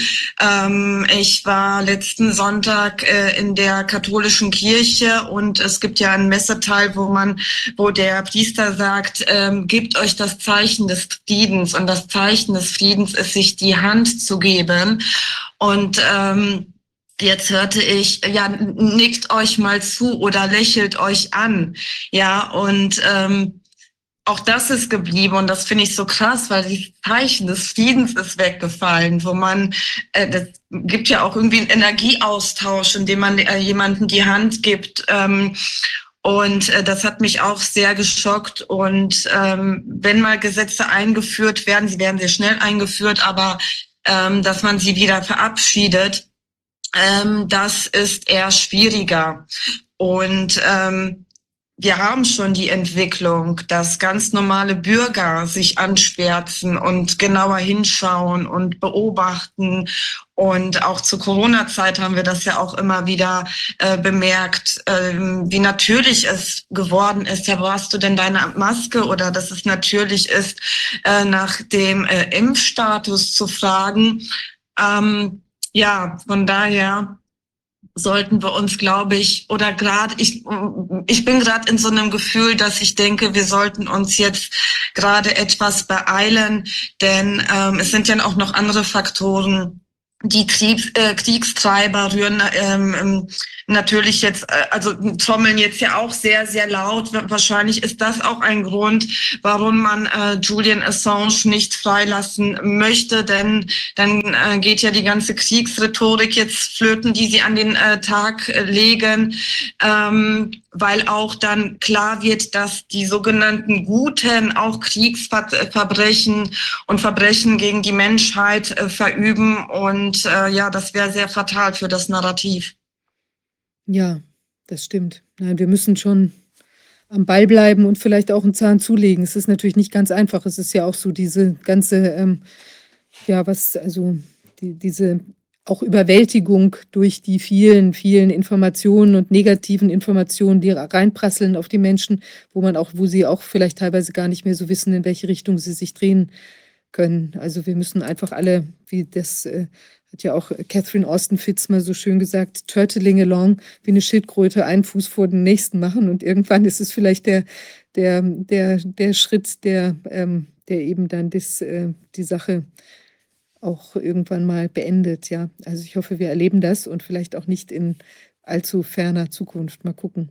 Aber ich finde es auf jeden Fall sehr wichtig, dass wir jetzt hier die Eindrücke von der Geschichte mit Julian Assange direkt live, also quasi aus London, was sich da zugetragen hat und auch so die generelle Einschätzung. Ich glaube, da muss man nochmal auch stärker nochmal drüber nachdenken, was man vielleicht noch tun kann, um das, äh, das Narrativ in diese Richtung zu durchbrechen. Ja. Vielen Dank. Ja.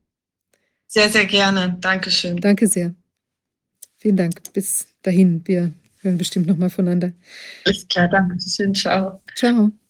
Ähm, ja, ähm, jetzt vielleicht ähm, knüpfen wir gerade noch mal an. Also jetzt ist es doch ein bisschen länger geworden. Vielleicht einfach nur mal eine kurze noch mal anknüpfen oder ein, ein zwei Sätze noch mal anknüpfend an das, was gerade schon gesagt wurde, damit man da wieder reinkommen kann. Ich übergebe dir noch mal, Stefanie. Ja, ähm, wir fühlen uns da eher für diesen positiven Teil zuständig, für das ähm, was aufbauen eben. Das ist ja genau das. Es ist nicht so, dass wir die, diese Dystopie nicht sehen. Ähm, aber in meinen Worten würde ich sagen, wir stellen uns ihr und ähm, versuchen was zu machen und versuchen die Leute mitzunehmen und mitzureißen und ähm, ähm, für neues Vertrauen untereinander zu sorgen. Und ähm, der Hambacher Bund soll eigentlich ein Bund des Vertrauens sein und des Miteinanders sein und nicht irgendeine politische Ausrichtung, sondern ein möglichst breites Bündnis aus ganz vielen verschiedenen Initiativen, wo sich ganz viele Menschen mit identifizieren können, die aber in Vertrauen zusammenkommen und sagen, so, wir stellen uns jetzt der Sache und wir machen was. Mhm. Dieses Schloss Hambach ist ja ein, ist ja auch ein historisch bedeutsamer Ort. Vielleicht könnt ihr dazu, ich weiß nicht, wie ihr euch aufteilen wollt, dazu etwas ähm, etwas sagen, was sich da früher äh, zugetragen hat und weshalb es auch heute noch so wichtig ist? Ja, sehr gerne. Das äh, Hambacher Schloss, das kennen wir natürlich alle aus dem Geschichtsbuch. Jeder Schüler hat davon gelesen. Und ähm, als ich seinerzeit nach Neustadt gezogen bin, habe ich erstmal völlig verwundert festgestellt, dass es tatsächlich in der Stadt ist, in der ich jetzt lebe. Äh, was ist dort passiert? 1832 haben sich dort Menschen versammelt über mehrere Tage. Das ging vom 26. Juni, äh, Mai Entschuldigung, bis zum 1. Juni. und haben dort äh, die Einheit des Vaterlandes beschworen. Äh, Im zeitlichen Kontext muss man begreifen, dass die Pfalz, in der Neustadt an der Weinstraße liegt, auch das Hambacher Schloss, eigentlich zu Frankreich gehörte, bis es dann in den äh, 1815er Jahren den Franzosen also weggenommen wurde und also dem Deutschen Reich zugesprochen, dem also Bayerischen Königreich, um genau zu sein.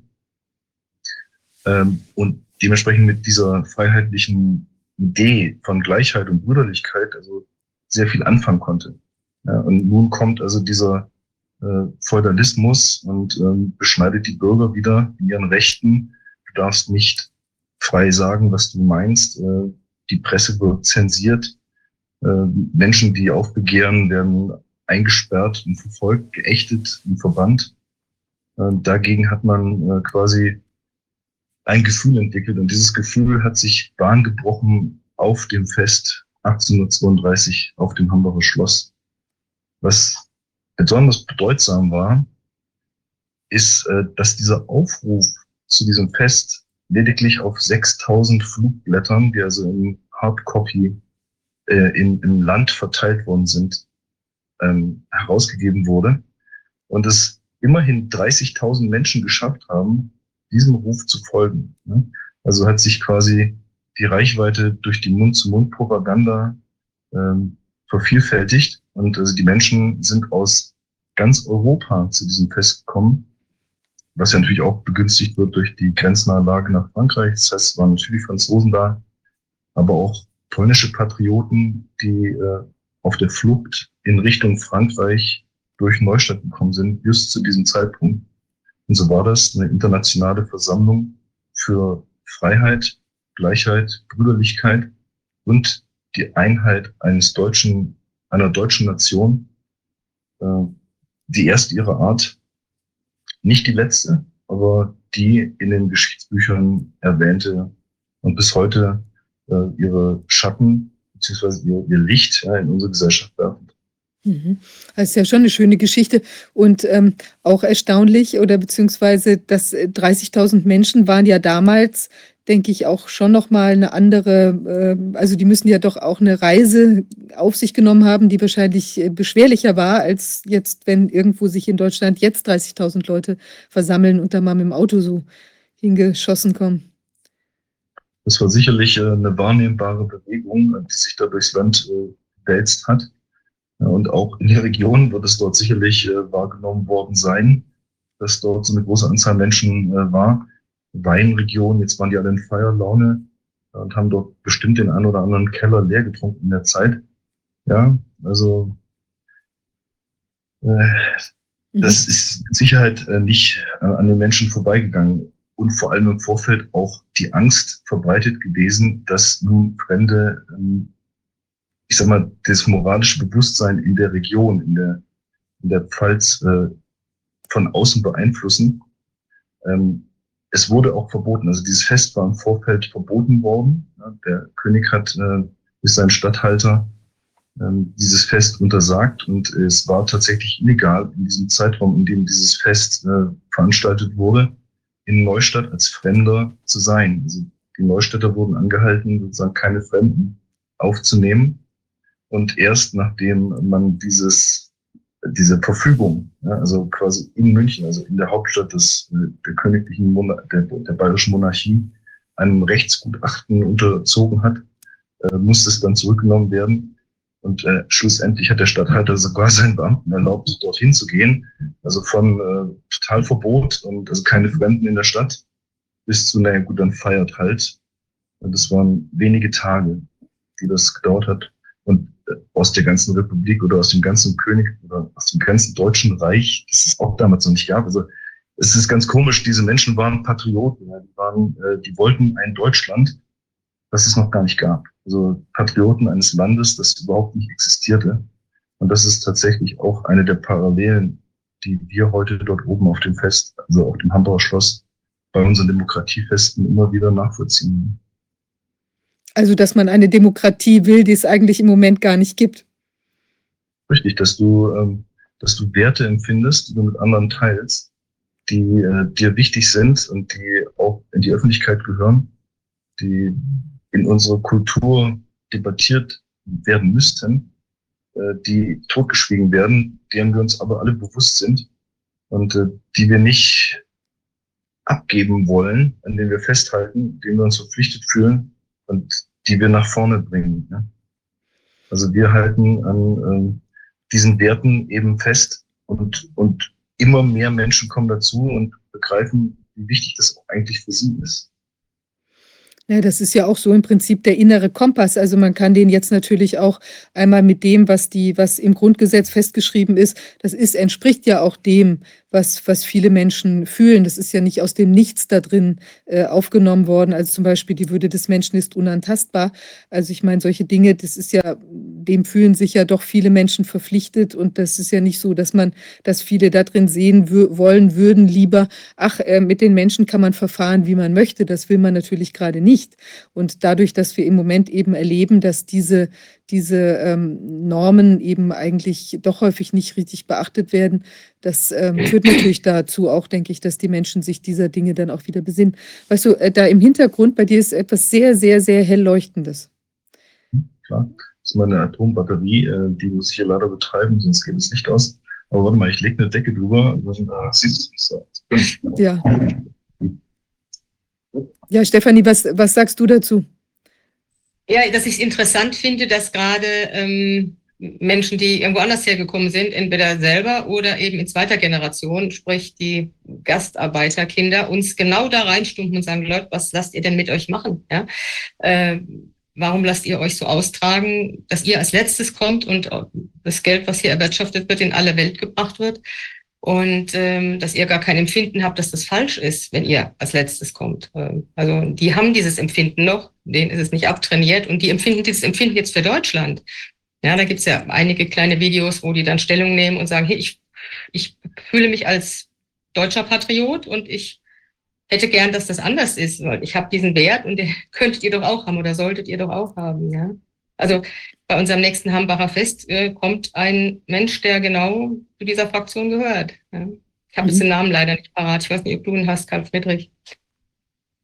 Ich kann ihn raussuchen. Moment, aber ähm, also wir, wir kennen ihn natürlich alle vom Sehen. Er war schon sehr, sehr oft dort.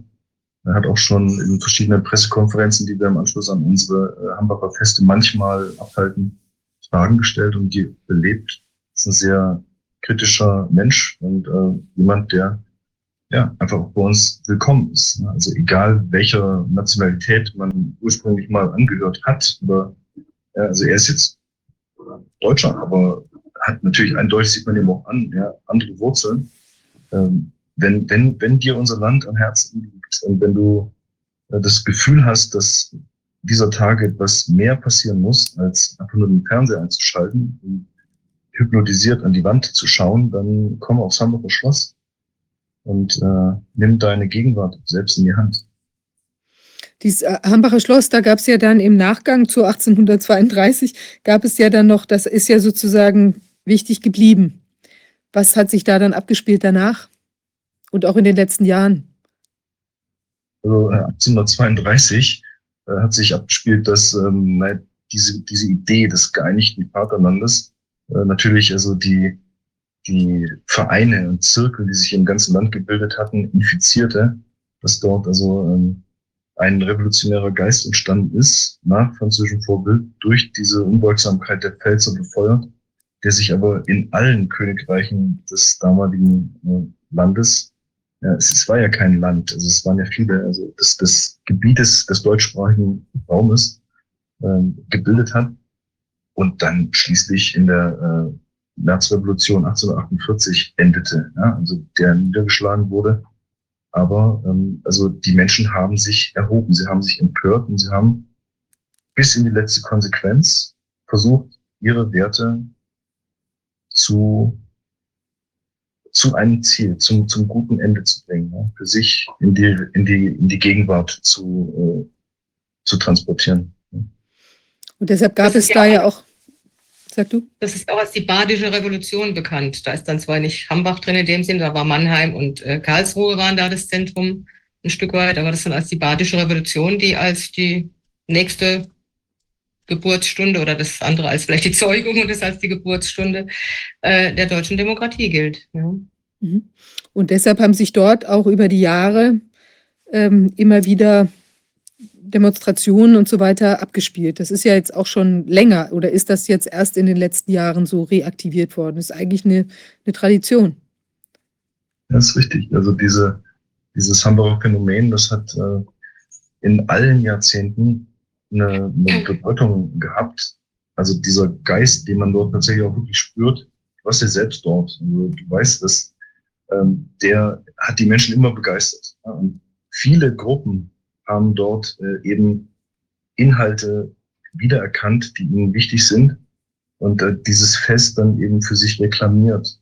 Und auch so also passiert es in der Gegenwart. Äh, wir erkennen auch also eine, eine Über, Überlagerung dessen, was äh, 1832 passiert ist, in dem, was wir heute in unserer Welt wahrnehmen und äh, haben diesen Ort bewusst gewählt, um eben äh, an, an einer Verbesserung unserer Gegenwart zu arbeiten, an einem kräftigen Ort, mit dem die Menschen in ganz Deutschland was anfangen können, in einer Republik, die immer noch geteilt ist, zumindest in den Köpfen der Menschen, was ja auch heute wieder hart betrieben wird, also den aufmüpfigen Ostdeutschen äh, wird äh, der Verstand abgesprochen, der wird in eine extreme Richtung buxiert. Das ist in den Medien das eine, aber am Familientisch dann doch noch viel heftiger, wenn man mit Mainstream-orientierten Menschen spricht.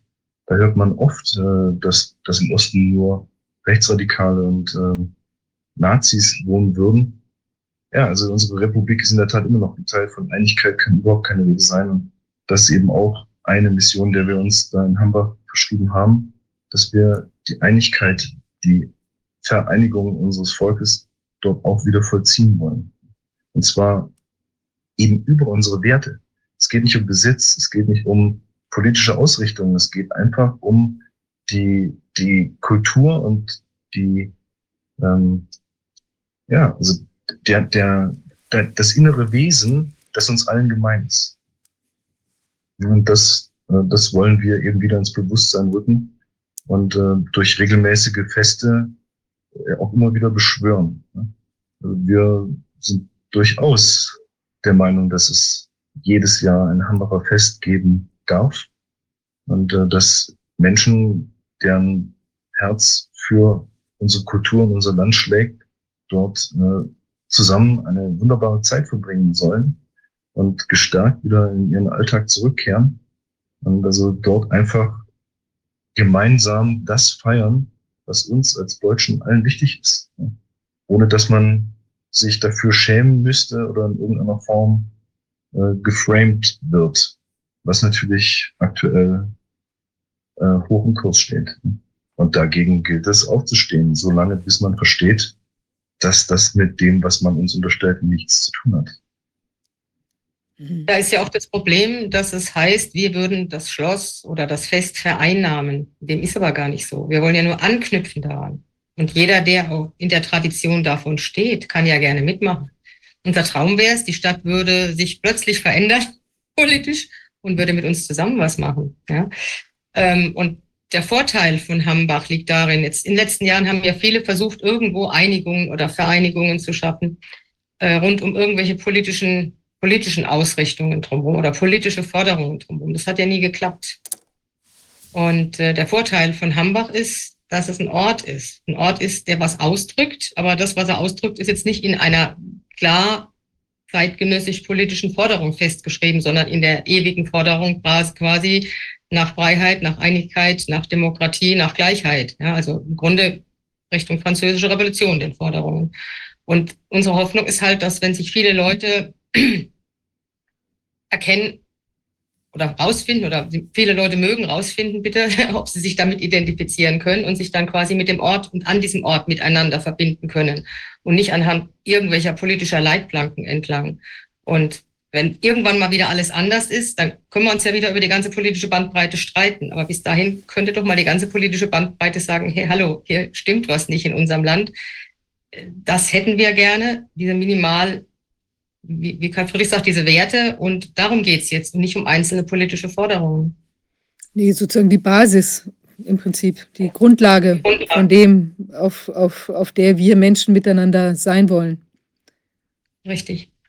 Und durch diese Corona-Verwerfung und äh, der Widerpost, der diesen Maßnahmen gegenüber sich in der Gesellschaft äh, verankert hat, haben eben viele Menschen erkannt, unabhängig voneinander, auch an völlig verschiedenen Orten, ähm, um, um was es sich handelt, was hier mit unserer Gesellschaft passiert, also welcher, welchen Maßnahmen auch im weiteren Sinne wir hier täglich unterworfen sind und wehren sich dagegen. Das tun wir natürlich auf ihren lokalen Montagsspaziergängen und in jeder Art, wie sie sich engagieren. Das Ziel, das wir verfolgen, ist, dass an, an, an, an bestimmten Tagen des Jahres die Menschen eben einfach auch hier zentral zusammenkommen können und äh, eben in dieser großen Gemeinschaft, weil sie erkennen, wie, wie viele wir sind, dass man nicht alleine ist. Ne? Also das, was wir alle erkannt haben beim Montagsspazieren, dass es gut tut, mit Menschen in Gemeinschaft zu sein, die jetzt vielleicht nicht in allem seiner Meinung sind, aber mit denen man einfach äh, die fundamentalen Inhalte teilt. Das Wichtigste, was man eben hat. Also die, äh, das, die größten Eckpfeiler unseres Seins einfach gemeinsam hat. Ne? Und also das auch frei sagen darf und darauf stolz sein, dass sie gibt und dass sie in dieser Form bestehen und natürlich auch daran zu arbeiten, sie zu verbessern. Mhm. Ja, ich habe ja auch da in Hambach gesprochen, im, äh, ich meine, es war Oktober oder November letzten Jahres. Und das war tatsächlich auch sehr schön. Dieser Ort ist wirklich sehr kraftvoll. Und es ist dann ja auch im Zuge dieser, ähm, dieses Fests ist ja quasi, sind dann ja auch ganz viele Menschen, die ähm, diese etwas verschlungenen Wege zum Schloss nach oben gelaufen und haben dabei getrommelt und Musik gemacht. Und das war wirklich auch schon sehr bemerkenswert, weil es dann doch auch so eine, ich meine, es sind ja auch Gesten oder eben, äh, wie will man sagen, es, es knüpft natürlich an an die Historie und hat doch irgendwas, es hat irgendetwas Ewigliches. Und deshalb fand ich das eigentlich auch äh, so schon recht erhebend. Es sind ja jetzt einige, ja, es ist ja ständig was los jetzt. Das ist ja im Prinzip das neue Konzept, dass da immer wieder Sachen stattfinden. Früher war es ja so, meine ich, dass das einmal im Jahr so ein Haupt, eine Hauptaktivität gab. Und jetzt ist es aber so umgemodelt quasi, dass da auch ganz viele Organisationen immer wieder was ähm, veranstalten. Ist das alle zwei Wochen oder einmal im Monat? Wie häufig ist das im Moment? Aktuell ähm, fahren wir alle zwei Wochen dort äh, ein Demokratiefest mit einer anderen Initiative, manchmal auch ähm, mit mehreren Initiativen am selben Tag. Mhm. Zum Beispiel jetzt äh, am Sonntag äh, werden wir den äh, Ergun Kühn, das war der Name, den wir vorher nicht äh, hatten, dort empfangen und äh, die Bauern für Aufklärung, äh, die dann dort auch sein. Also wir, wir fassen quasi mehrere Initiativen zusammen und äh, bringen also die, die das, das, was, womit sich diese Menschen dort in ihrem äh, direkten Umkreis beschäftigen, eben in die Gemeinschaft, eröffnen also damit auch äh, die Ohren und die Augen aller, die das wahrnehmen, tun sie auch über unsere Kanäle, später in einer größeren Reichweite, äh, für das, was sonst noch so passiert, jenseits des eigenen Gartenzauns. Und laden natürlich mal herzlich ein, äh, dabei zu sein. Äh, wird auch ähm, angenommen. Wir sind nicht hunderte von Menschen, die jede Veranstaltung begleiten, aber es sind immer über 100 und es ist zwar natürlich ein, ein harter Kern von, ich sage mal, 80 Menschen, die ähm, aus der größeren Region zusammenkommen, aber es sind auch immer viele überregionale Besucher da. Also äh, die kommen tatsächlich aus der ganzen Republik und machen die Reise, das ist es ihnen wert, und verbringen dort ein wunderschönes Wochenende zusammen mit uns jetzt nicht nur auf dem Festplatz, sondern auch abseits davon, haben wir die Gelegenheit, äh, in Neustadt, äh, in unserer Begegnungsstätte, äh, zusammenzukommen und gemeinsam zu feiern und einfach diese positive Energie weiter länger als nur über die Versammlung hinaus zu empfinden. Naja, es ist ja auch jede solche Veranstaltung ist ja wieder auch der Wurf ins morphogenetische Feld, der ähm, der ja dann auch wieder ausstrahlt, weil die Leute tragen das ja dann auch wieder mit sich zurück, dorthin, wo sie eben gekommen sind, so wie es wahrscheinlich 1832 auch der Fall war. Ja, dass man das dann eben auch mit nach den Funken quasi mit nach außen trägt.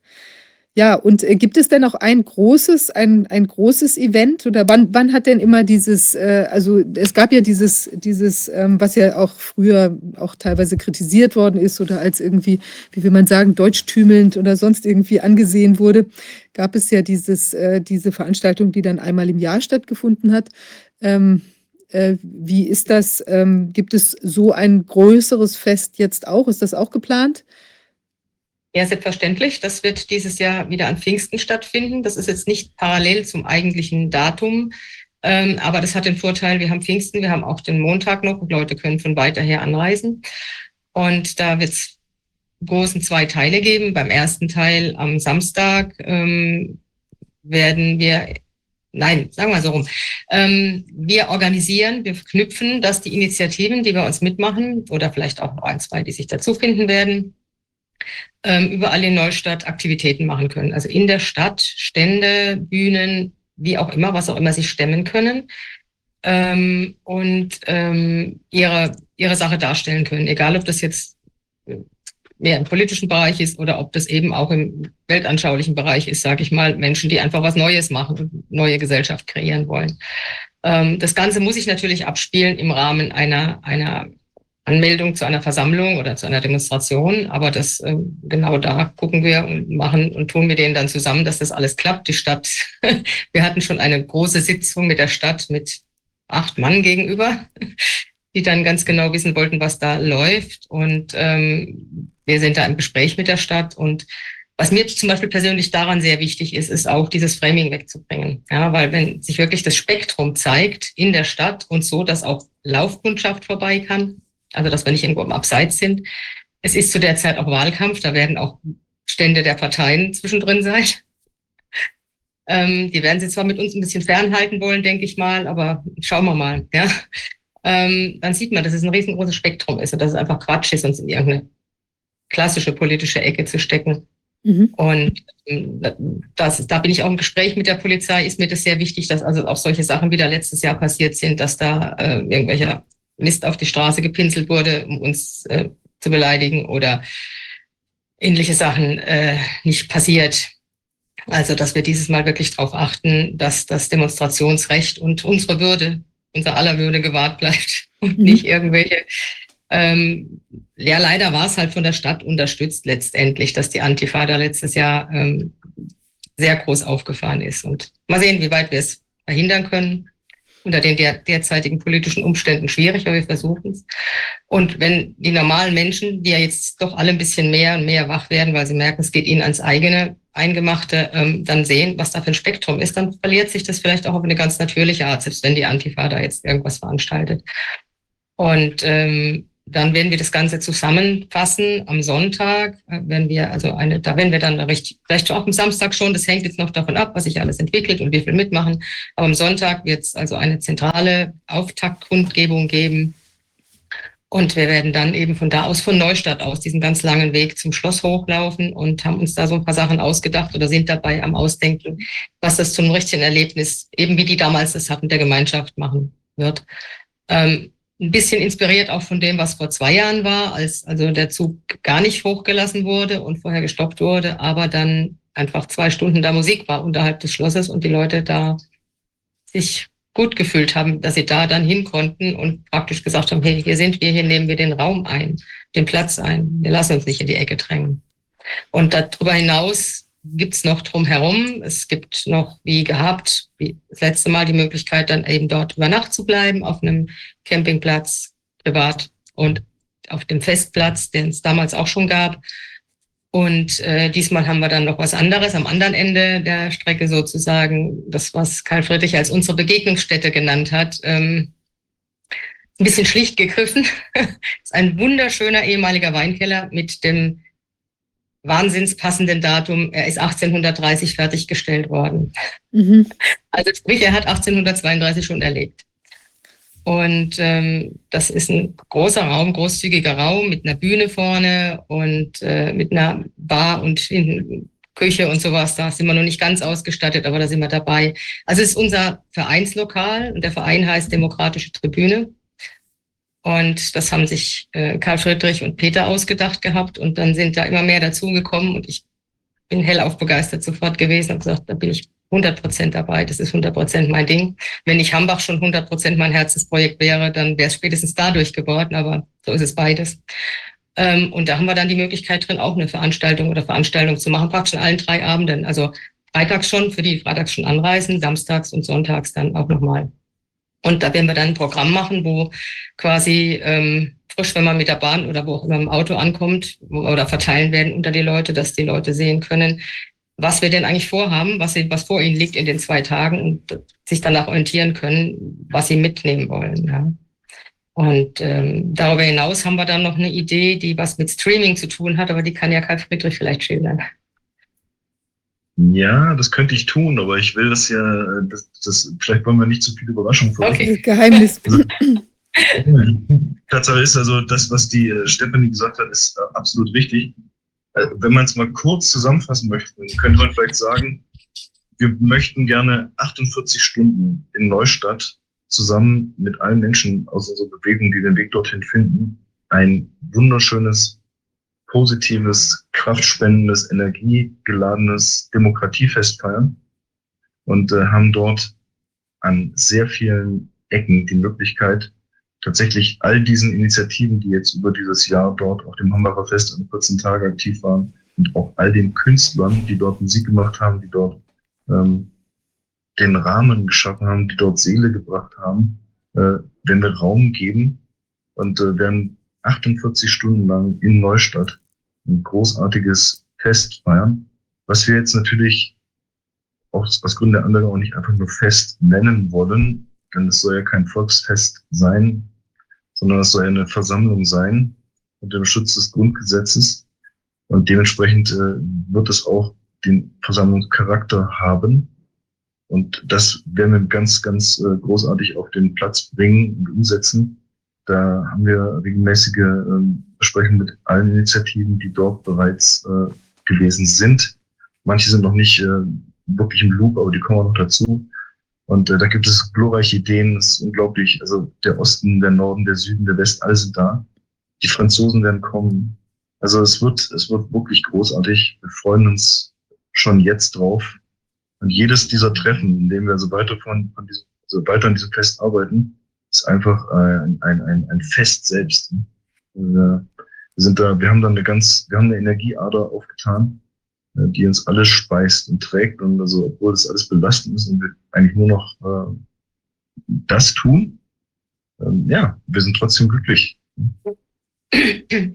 Ja, das ist ganz lustig, ich oder wie will man sagen, bemerkenswert. Ich finde das also, wenn man jetzt über so eine normale Veranstaltung spricht oder über eine Demo oder was auch immer, dann hat es ja häufig auch so was Technisches, irgendwas auch Kaltes, irgendwas Organisatorisches. Aber wenn ich euch jetzt so reden höre, ich weiß nicht, ob es an euch liegt oder ob es von dem Hambacher Schloss ausstrahlt oder von was auch immer. Aber irgendwas scheint da so ähm, das Herz anrührendes irgendwie mitzuschwingen. Ja, also insofern seid ihr wahrscheinlich wirklich auf dem, dem richtigen Weg da was wolltest du sagen, Stefan? Das unwahrscheinlich Inspirierendes. Und ähm, wir haben es jetzt jedes Mal gehabt, dass wenn Leute dazukamen von den Initiativen, dass sie wirklich auch bis zum Schluss bleiben und sagen, ich möchte gar nicht rausgehen, es ist so schön mit euch hier. Aber ich glaube, ähm, es liegt natürlich an, dem, an der Historie, weil der Mensch braucht Historie und äh, Anknüpfungspunkte. Ähm, aber es liegt natürlich ähm, auch daran, dass wir alle äh, Idealisten sind und sehr hoch greifen und sagen, wir greifen lieber fünfmal zu hoch und haben dann zwei Schritte geschafft, als jemand, der nur sich einen Schritt zutraut und den greift und fertig. Also wir träumen sehr groß und dann kommt halt auch viel bei raus. Sehr schön. Und also jetzt am Sonntag ist was los und dann in, in 14 Tagen wieder. Richtig. So ist es. Und das ist äh, quasi gestaltet von Initiativen, die äh, dort ihre Arbeit vorstellen die dort ähm, quasi, selbst wenn sie regional orientiert sind, also den Schritt in eine größere Öffentlichkeit machen äh, und sich auch im Rahmen dieser Bündnisarbeit an dem Impuls, den wir also auch in die Bewegung geben möchten, im Rahmen dieses Hambacher Festes äh, beteiligen und engagieren werden, die teilweise ihre eigenen äh, Künstler mitbringen, Menschen, mit denen sie schon äh, zu Hause gut zusammengearbeitet haben, auch teilweise auf Künstler zurückgreifen, mit denen wir zusammenarbeiten, die wir kennen, also es ist auch eine Bühne für Menschen, die in der Zeit, in der Kritiker ähm, gecancelt werden, ähm, ja, einfach auch eine Öffentlichkeit benötigen. Und also das führen wir anschließend auch in unserem Begegnungszentrum fort. Das ist immer eine runde Sache. Und also egal, welche Initiative da ist, ich habe noch keinen gehört, der gesagt hat, das ist aber schlecht bei euch. Also ähm, es ist so, wie man sich das wünscht. Wirklich. Es ist eine ganz, ganz tolle Sache. Und jemand, der ein Interesse an einer Vorstellung hat, wie die neue Zeit aussehen könnte, darf uns gerne mal auf Hambach besuchen. Mhm. Und sag mal, wo kann man jetzt Informationen finden, wenn man kommen möchte? Habt ihr also Webseite oder Telegram-Kanal oder wie findet man die Informationen? Selbstverständlich findet man uns auf Telegram. Unser Freund Peter, der betreut unseren Kanal Hambach 2024, offiziell heißt er. Und äh, wenn du Hambach eingibst in Großbuchstaben bei Telegram, dann kommst du schon bereits auf diesen Kanal. Dort ist äh, quasi immer zu sehen, was als nächstes passiert. Es gibt auch eine grobe Übersicht der anstehenden Termine, da muss man ein bisschen rumwischen. Und es wird äh, im Nachgang zu den ähm, Veranstaltungen dort auch immer äh, die einzelnen Redebeiträge und die Musikbeiträge werden dargestellt. Also man, man bekommt ein ziemlich konkretes, äh, einen ziemlich konkreten Eindruck von dem, wie es da ist und was da ist. Hambach 2024 offiziell. Und Webseite habt ihr aber noch nicht, oder nicht? Webseite haben wir leider noch nicht. Wir, wir machen ja nicht nur das, da gibt es ja immer noch viel mehr Dinge am Rande. Wir haben auch noch irgendwelche Friedensdemonstrationen am Laufen und mit Kontakt mit den Franzosen, wo da auch noch was läuft, um den zu festigen. Es gibt aber auch noch die zweite, den zweiten Kanal jetzt, und zwar den von der Demokratischen Tribüne, der dann eben Demokratische Tribüne in einem hintereinander weggeschrieben auf Telegram zu finden ist. Mhm. Ja, er könnte jetzt ein paar Abonnenten brauchen. Okay, vielleicht gucken sich das ja Leute an, ja, und dann, äh, genau, und registrieren sich dann. Ja, aber da werden ja natürlich wahrscheinlich auch un unabhängig von den Hamburger Schloss-Events, Hambacher Schloss-Events, äh, Sachen auch stattfinden, möglicherweise in der Tribüne, oder? Das wird ja vielleicht auch, was sich sonst wie Vorträge oder was sich sonst so vielleicht ereignen könnte, würde da auch. Genau, also da ist eigentlich die Vorstellung, ähm, auch Menschen, die gar nichts mit unserer Bewegung am Hut haben, reinzuholen, indem man interessante Veranstaltungen macht, sei es Musik und sei es irgendwelche kulturellen Sachen. Jetzt ist ein kleines Theaterstück äh, demnächst. Ähm, es ist die Idee von einer Sommerakademie zur politischen Bildung. Also es ist alles möglich. Also wir, wir hätten massig Möglichkeiten, wenn wir ein paar mehr Leute hätten, die mitmachen jeder von uns könnte so einen Mitarbeiter brauchen, dann würde da noch viel, viel mehr laufen. Äh, also unsere Zeit begrenzt das Ganze, aber nicht die Ideen, da ist ganz viel. Und trotzdem könnte, wenn jemand dazukommt und tolle Ideen hat, herzlich gerne jederzeit und dann passt man das halt entsprechend an, ja. Mhm. Ja, toll. Also ich, sag du. Die Location, die, die bietet tatsächlich den Rahmen für alles, was man sich wünschen kann. Man könnte dort Kinoabende, klassische Konzerte, Rockkonzerte, Diskussionen, Vorlesungen, Theaterstücke äh, oder auch einfach nur eine Geburtstagsfeier feiern. Also das ist äh, wirklich ein, eine super Location, die definitiv äh, in den 48 Stunden des Hamburger Festes vom 18. bis 20. Mai diesen Jahres eine sehr zentrale Rolle spielen wird. Wir laden jeden herzlich ein, dort vorbeizuschauen und mit uns gemeinsam diese 48 Stunden dort zu feiern. Es wird großartig. Und wir merken auch schon, dass es also da, wo es in die Öffentlichkeit dringt, äh, die Runde macht. Also es kamen durchaus auch schon Künstler, die das dann mitbekommen haben auf uns zu und haben gesagt, wir würden gerne mal bei euch spielen oder so. Ja.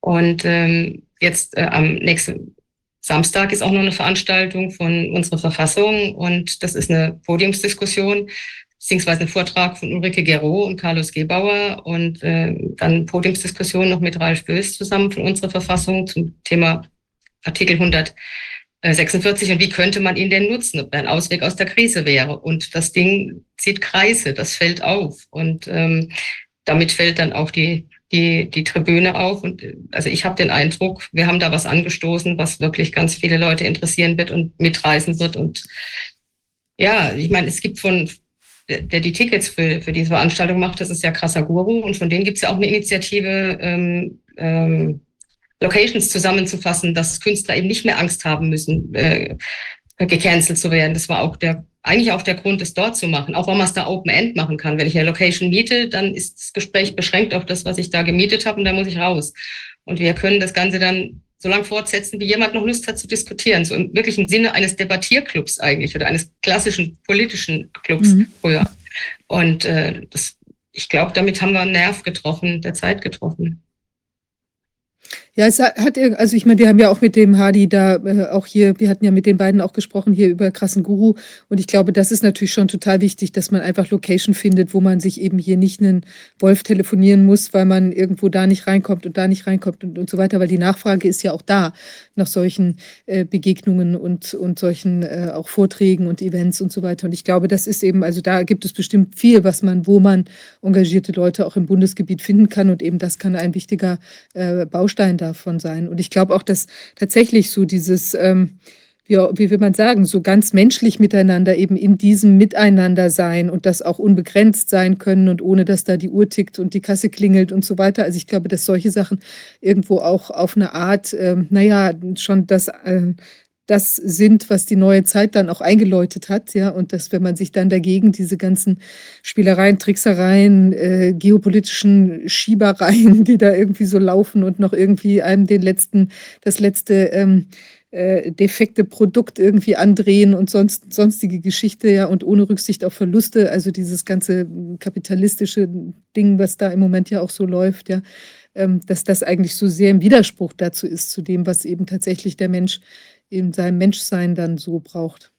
Und ich glaube, da. Was wir jetzt noch gar nicht angesprochen haben, fällt mir gerade so ein, ist ähm, der Vorteil der Grenzregion. Also wir haben gesagt, wir haben Kontakt mit Franzosen, ja, aber ähm, uns ist auch eigentlich ein Anliegen, genau diese Grenzregion zu verwenden, falscher Ausdruck jetzt, aber zu den Vorteil zu nutzen von der Grenzregion, damit wir eben nach Frankreich rüber oder äh, nach die Benelux-Länder, wir haben sogar Kontakt zur Schweiz, ähm, dass wir das praktisch politisch fruchtbar machen im Endeffekt, weil diese Form von äh, Patriotismus, von der vorhin Karl Friedrich gesprochen hat, ist ja kein nationalistischer, überhaupt nicht, sondern es ist ja was, was quasi, äh, wo es um die menschliche Identität eigentlich geht und äh, Respekt vor der Identität des Nachbarn, der dann doch ein bisschen, das sehen wir dann auch bei diesen Demonstrationen mit den Franzosen, die doch ein bisschen anders drauf sind, ja, aber man kommt zusammen, man trifft sich und dieser, dieser Einheits- und Freiheitsfunke, ähm, der ist ja was, der kann auf ganz Europa ausstrahlen. Und wir haben mit einem Franzosen Kontakt, der möchte im Grunde eine europäische Menschenrechts- und Friedensbewegung anstoßen, und zwar für Gesamteuropa und nicht für das politische Europa derzeit, also für Europa bis nach Russland. Und das finde ich auch einen ganz spannenden Aspekt. Und da gibt es ganz viele Stränge, die bei uns zusammenlaufen und an denen wir arbeiten. Und ähm, mal gespannt, was rauskommt. Ja, es qualmt da tatsächlich an allen Enden, glimmen die Lunden. Also ähm, es wird auch im März eine große Demonstration geben, die wir gemeinsam mit den Franzosen dort im Grenzgebiet machen, ähm, weil die Menschen im Grenzgebiet am besten wissen, dass dies und jenseits der Grenzen die Menschen einfach gleich ticken. Die sprechen vielleicht eine andere Sprache und also zahlen mit anderen Geldscheinen und haben andere Ausweise, aber äh, du kannst also 20 Kilometer links und rechts der Grenze weder durch den Baustil noch durch einfach die Wahrnehmung der Welt äh, feststellen, dass du woanders bist, es sei denn, du guckst äh, auf eine Autonummer oder hörst jemanden sprechen. Ja, es ist einfach dasselbe.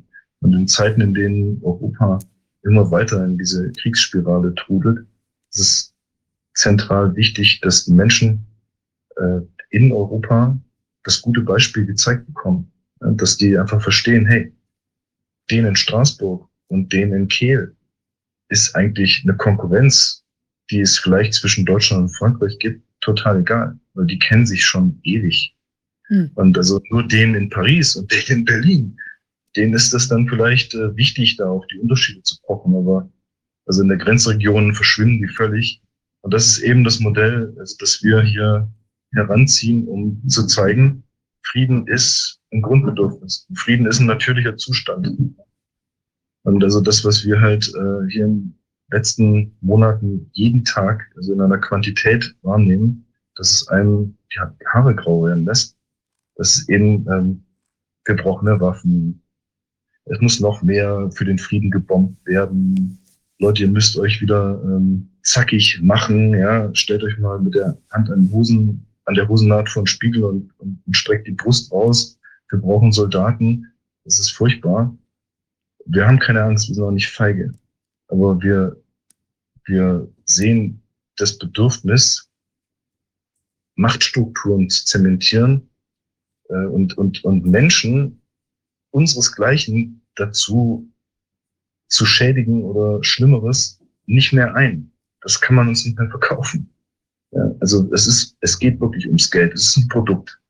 Es ist diese, diese Kompensation von dem Schrei nach Wachstum, der eben durch Zerstörung äh, geleistet wird und, und dem wollen wir nicht mehr nachgeben. Ja, wir, wir, wir haben eingesehen, dass man nicht ewig wachsen kann und also niemand, der da oben auf dem Hamburger Fest mit uns feiert, äh, hätte ein Problem damit, von dem, was er hat, abzugeben, wenn es den Wohlstand aller Menschen mehren würde. Und das ist eben das, also was wir wollen. Also das, da geht es nicht um Ideologie oder um politische Richtung, sondern es geht im Prinzip um das gefühlte Leben, ja, also den Alltag äh, zur Menschlichkeit, also die, die Menschlichkeit zum Alltag kann man in Grenzregionen besonders gut, weil äh, wenn du einmal diese Sprachbarriere überwunden hast, ja, wenn du jemanden hast, der das irgendwie hinkriegt, dass man miteinander kommunizieren kann, dann wachsen auf einmal alle Menschen, die in diesem Raum sind, zusammen und nicht nur die zwei, die sich unterhalten. Das ist nicht phänomenal. Und also da sind nicht nur die Franzosen, die Deutschen aktuell gerade dabei, diese Erkenntnis zu entwickeln, sondern da kommen die Norweger, da kommen die Holländer, da kommen die Russen, da kommen die Bulgaren. Da sind ganz viele gerade dabei zu erkennen, worum es hier eigentlich geht und die zusammenzubringen und denen vielleicht einen zentralen Ort zu geben. Vielleicht eine Station auf dem Weg zum Europaparlament nach Straßburg. Dazu ist Hamburg hervorragend geeignet.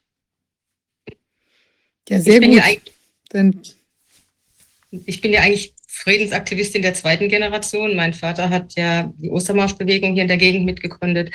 Und ähm, ich weiß, dass es damals ein kleiner Haufen war, der gesagt hat, nie wieder Krieg. Ja, und es waren sehr wenige. Und es hat sich entwickelt und es hat sich zu dieser großen Friedensbewegung in den 80er Jahren entwickelt. Und dann schien es so zu versackern und versickern und heutzutage, was da so unterwegs ist, da gab es ja sogar Schilder, trotzdem mehr Waffen. Wir sind für Frieden, aber wir möchten trotzdem mehr Waffen für die Ukraine, was ich entsetzlich fand von Ostermärschen.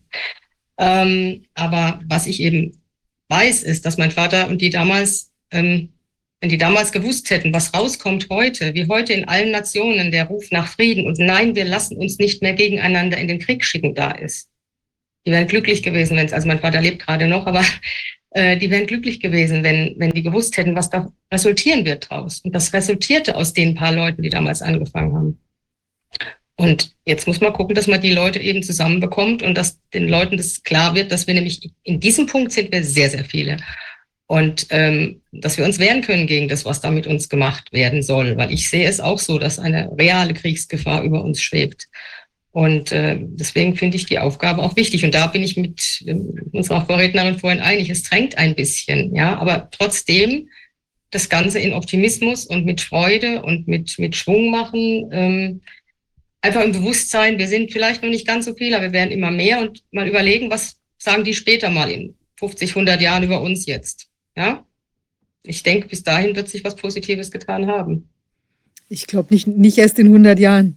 äh, bestimmt früher.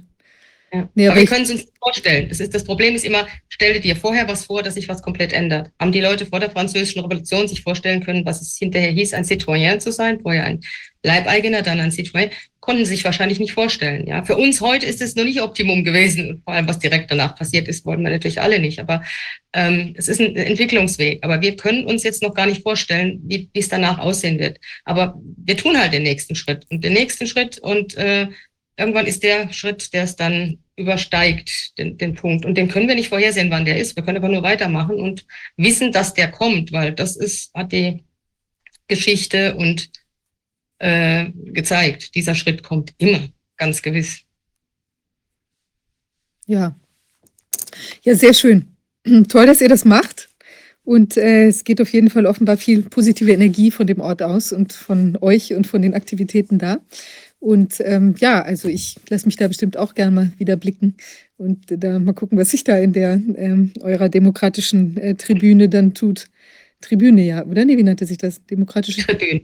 Der Verein heißt Demokratische Tribüne. Also der soll ein e.V. werden. Das liegt jetzt beim Registergericht. Ich hoffe, die machen das ohne Schwierigkeiten.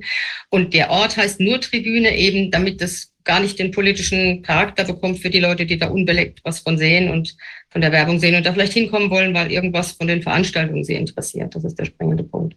Ja, und Viviane, wir würden uns wahnsinnig freuen, wenn du kommen würdest zum Hambacher Fest. Ja, ich gucke mal, dass ich das Herzlich vielleicht einrichten kann. Ja, es ist auf jeden Fall, es hat damals Spaß gemacht und ich denke, es macht jetzt vielleicht sogar noch mehr Spaß, wenn ihr auch die neuen Örtlichkeiten da noch habt und sich die, äh, da, die Sache da doch irgendwie immer weiter fortentwickelt. Sehr schön. Ja, vielen Dank, dass ihr das äh, heute hier vorgestellt habt und ich freue mich, dass es da weitergeht, positiv und ähm, bestimmt auch sehr schön werden wird da in nächster Zeit. Danke euch. Danke für die Einladung, Viviane. Und danke für eure Arbeit hier im Corona-Ausschuss. Es ist wirklich großartig. Haltet durch, macht weiter. Wir glauben an euch. Das ist toll, ja, wir geben bestimmt nicht auf. Ja, ähm, vielen Dank, wir hören dann voneinander. Ähm, ja, also wir sind jetzt auch am Ende der Sitzung angekommen. Es war heute ja leider, konnte Wolfgang Wodak nicht dabei sein, weil er gerade auf Reisen ist. Er gibt ja wieder ein paar Vorträge. Vielleicht kann er ja auch mal dahin bei euch einen Vortrag geben in der Nähe oder da bei euch in der Tribüne. Und äh, jedenfalls ist er im Moment im, im noch tiefer Süddeutschen unterwegs und äh, ist, glaube ich, auch, ich weiß nicht, am Sonntag meine ich, in, in der Nähe von Freiburg da im, äh, im Hengsthof zu hören. Kann man ihn dann auch persönlich ansprechen und mit ihm über die Zukunft der Welt ähm, philosophieren. Ja, äh, ansonsten wird er ja beim nächsten Mal dann auch wieder dabei sein. Und wir sind jetzt am Ende der Sitzung angekommen. Ähm, von uns auch noch der Hinweis, wir können die Arbeit nur machen, wenn wir eben unterstützt werden. Wir kommen ja durch die Umstände leider weiterhin nicht an unser Geld heran. Und äh, von daher sind wir auch äh, für das Weitermachen sozusagen auf Ihre Unterstützung angewiesen. Möchte ich mich auch mal bedanken an dieser Stelle auch nochmal für die großzügige Unterstützung, die uns da auch über wirklich in auch, in den letzt, auch in letzter Zeit immer noch äh, dankenswerterweise zuteil wird. Ansonsten äh, wünsche ich einen ersprießlichen Freitagabend und ein schönes Wochenende und dann sehen wir uns in der nächsten Woche in alter Frische wieder. Bis dahin. Tschüss.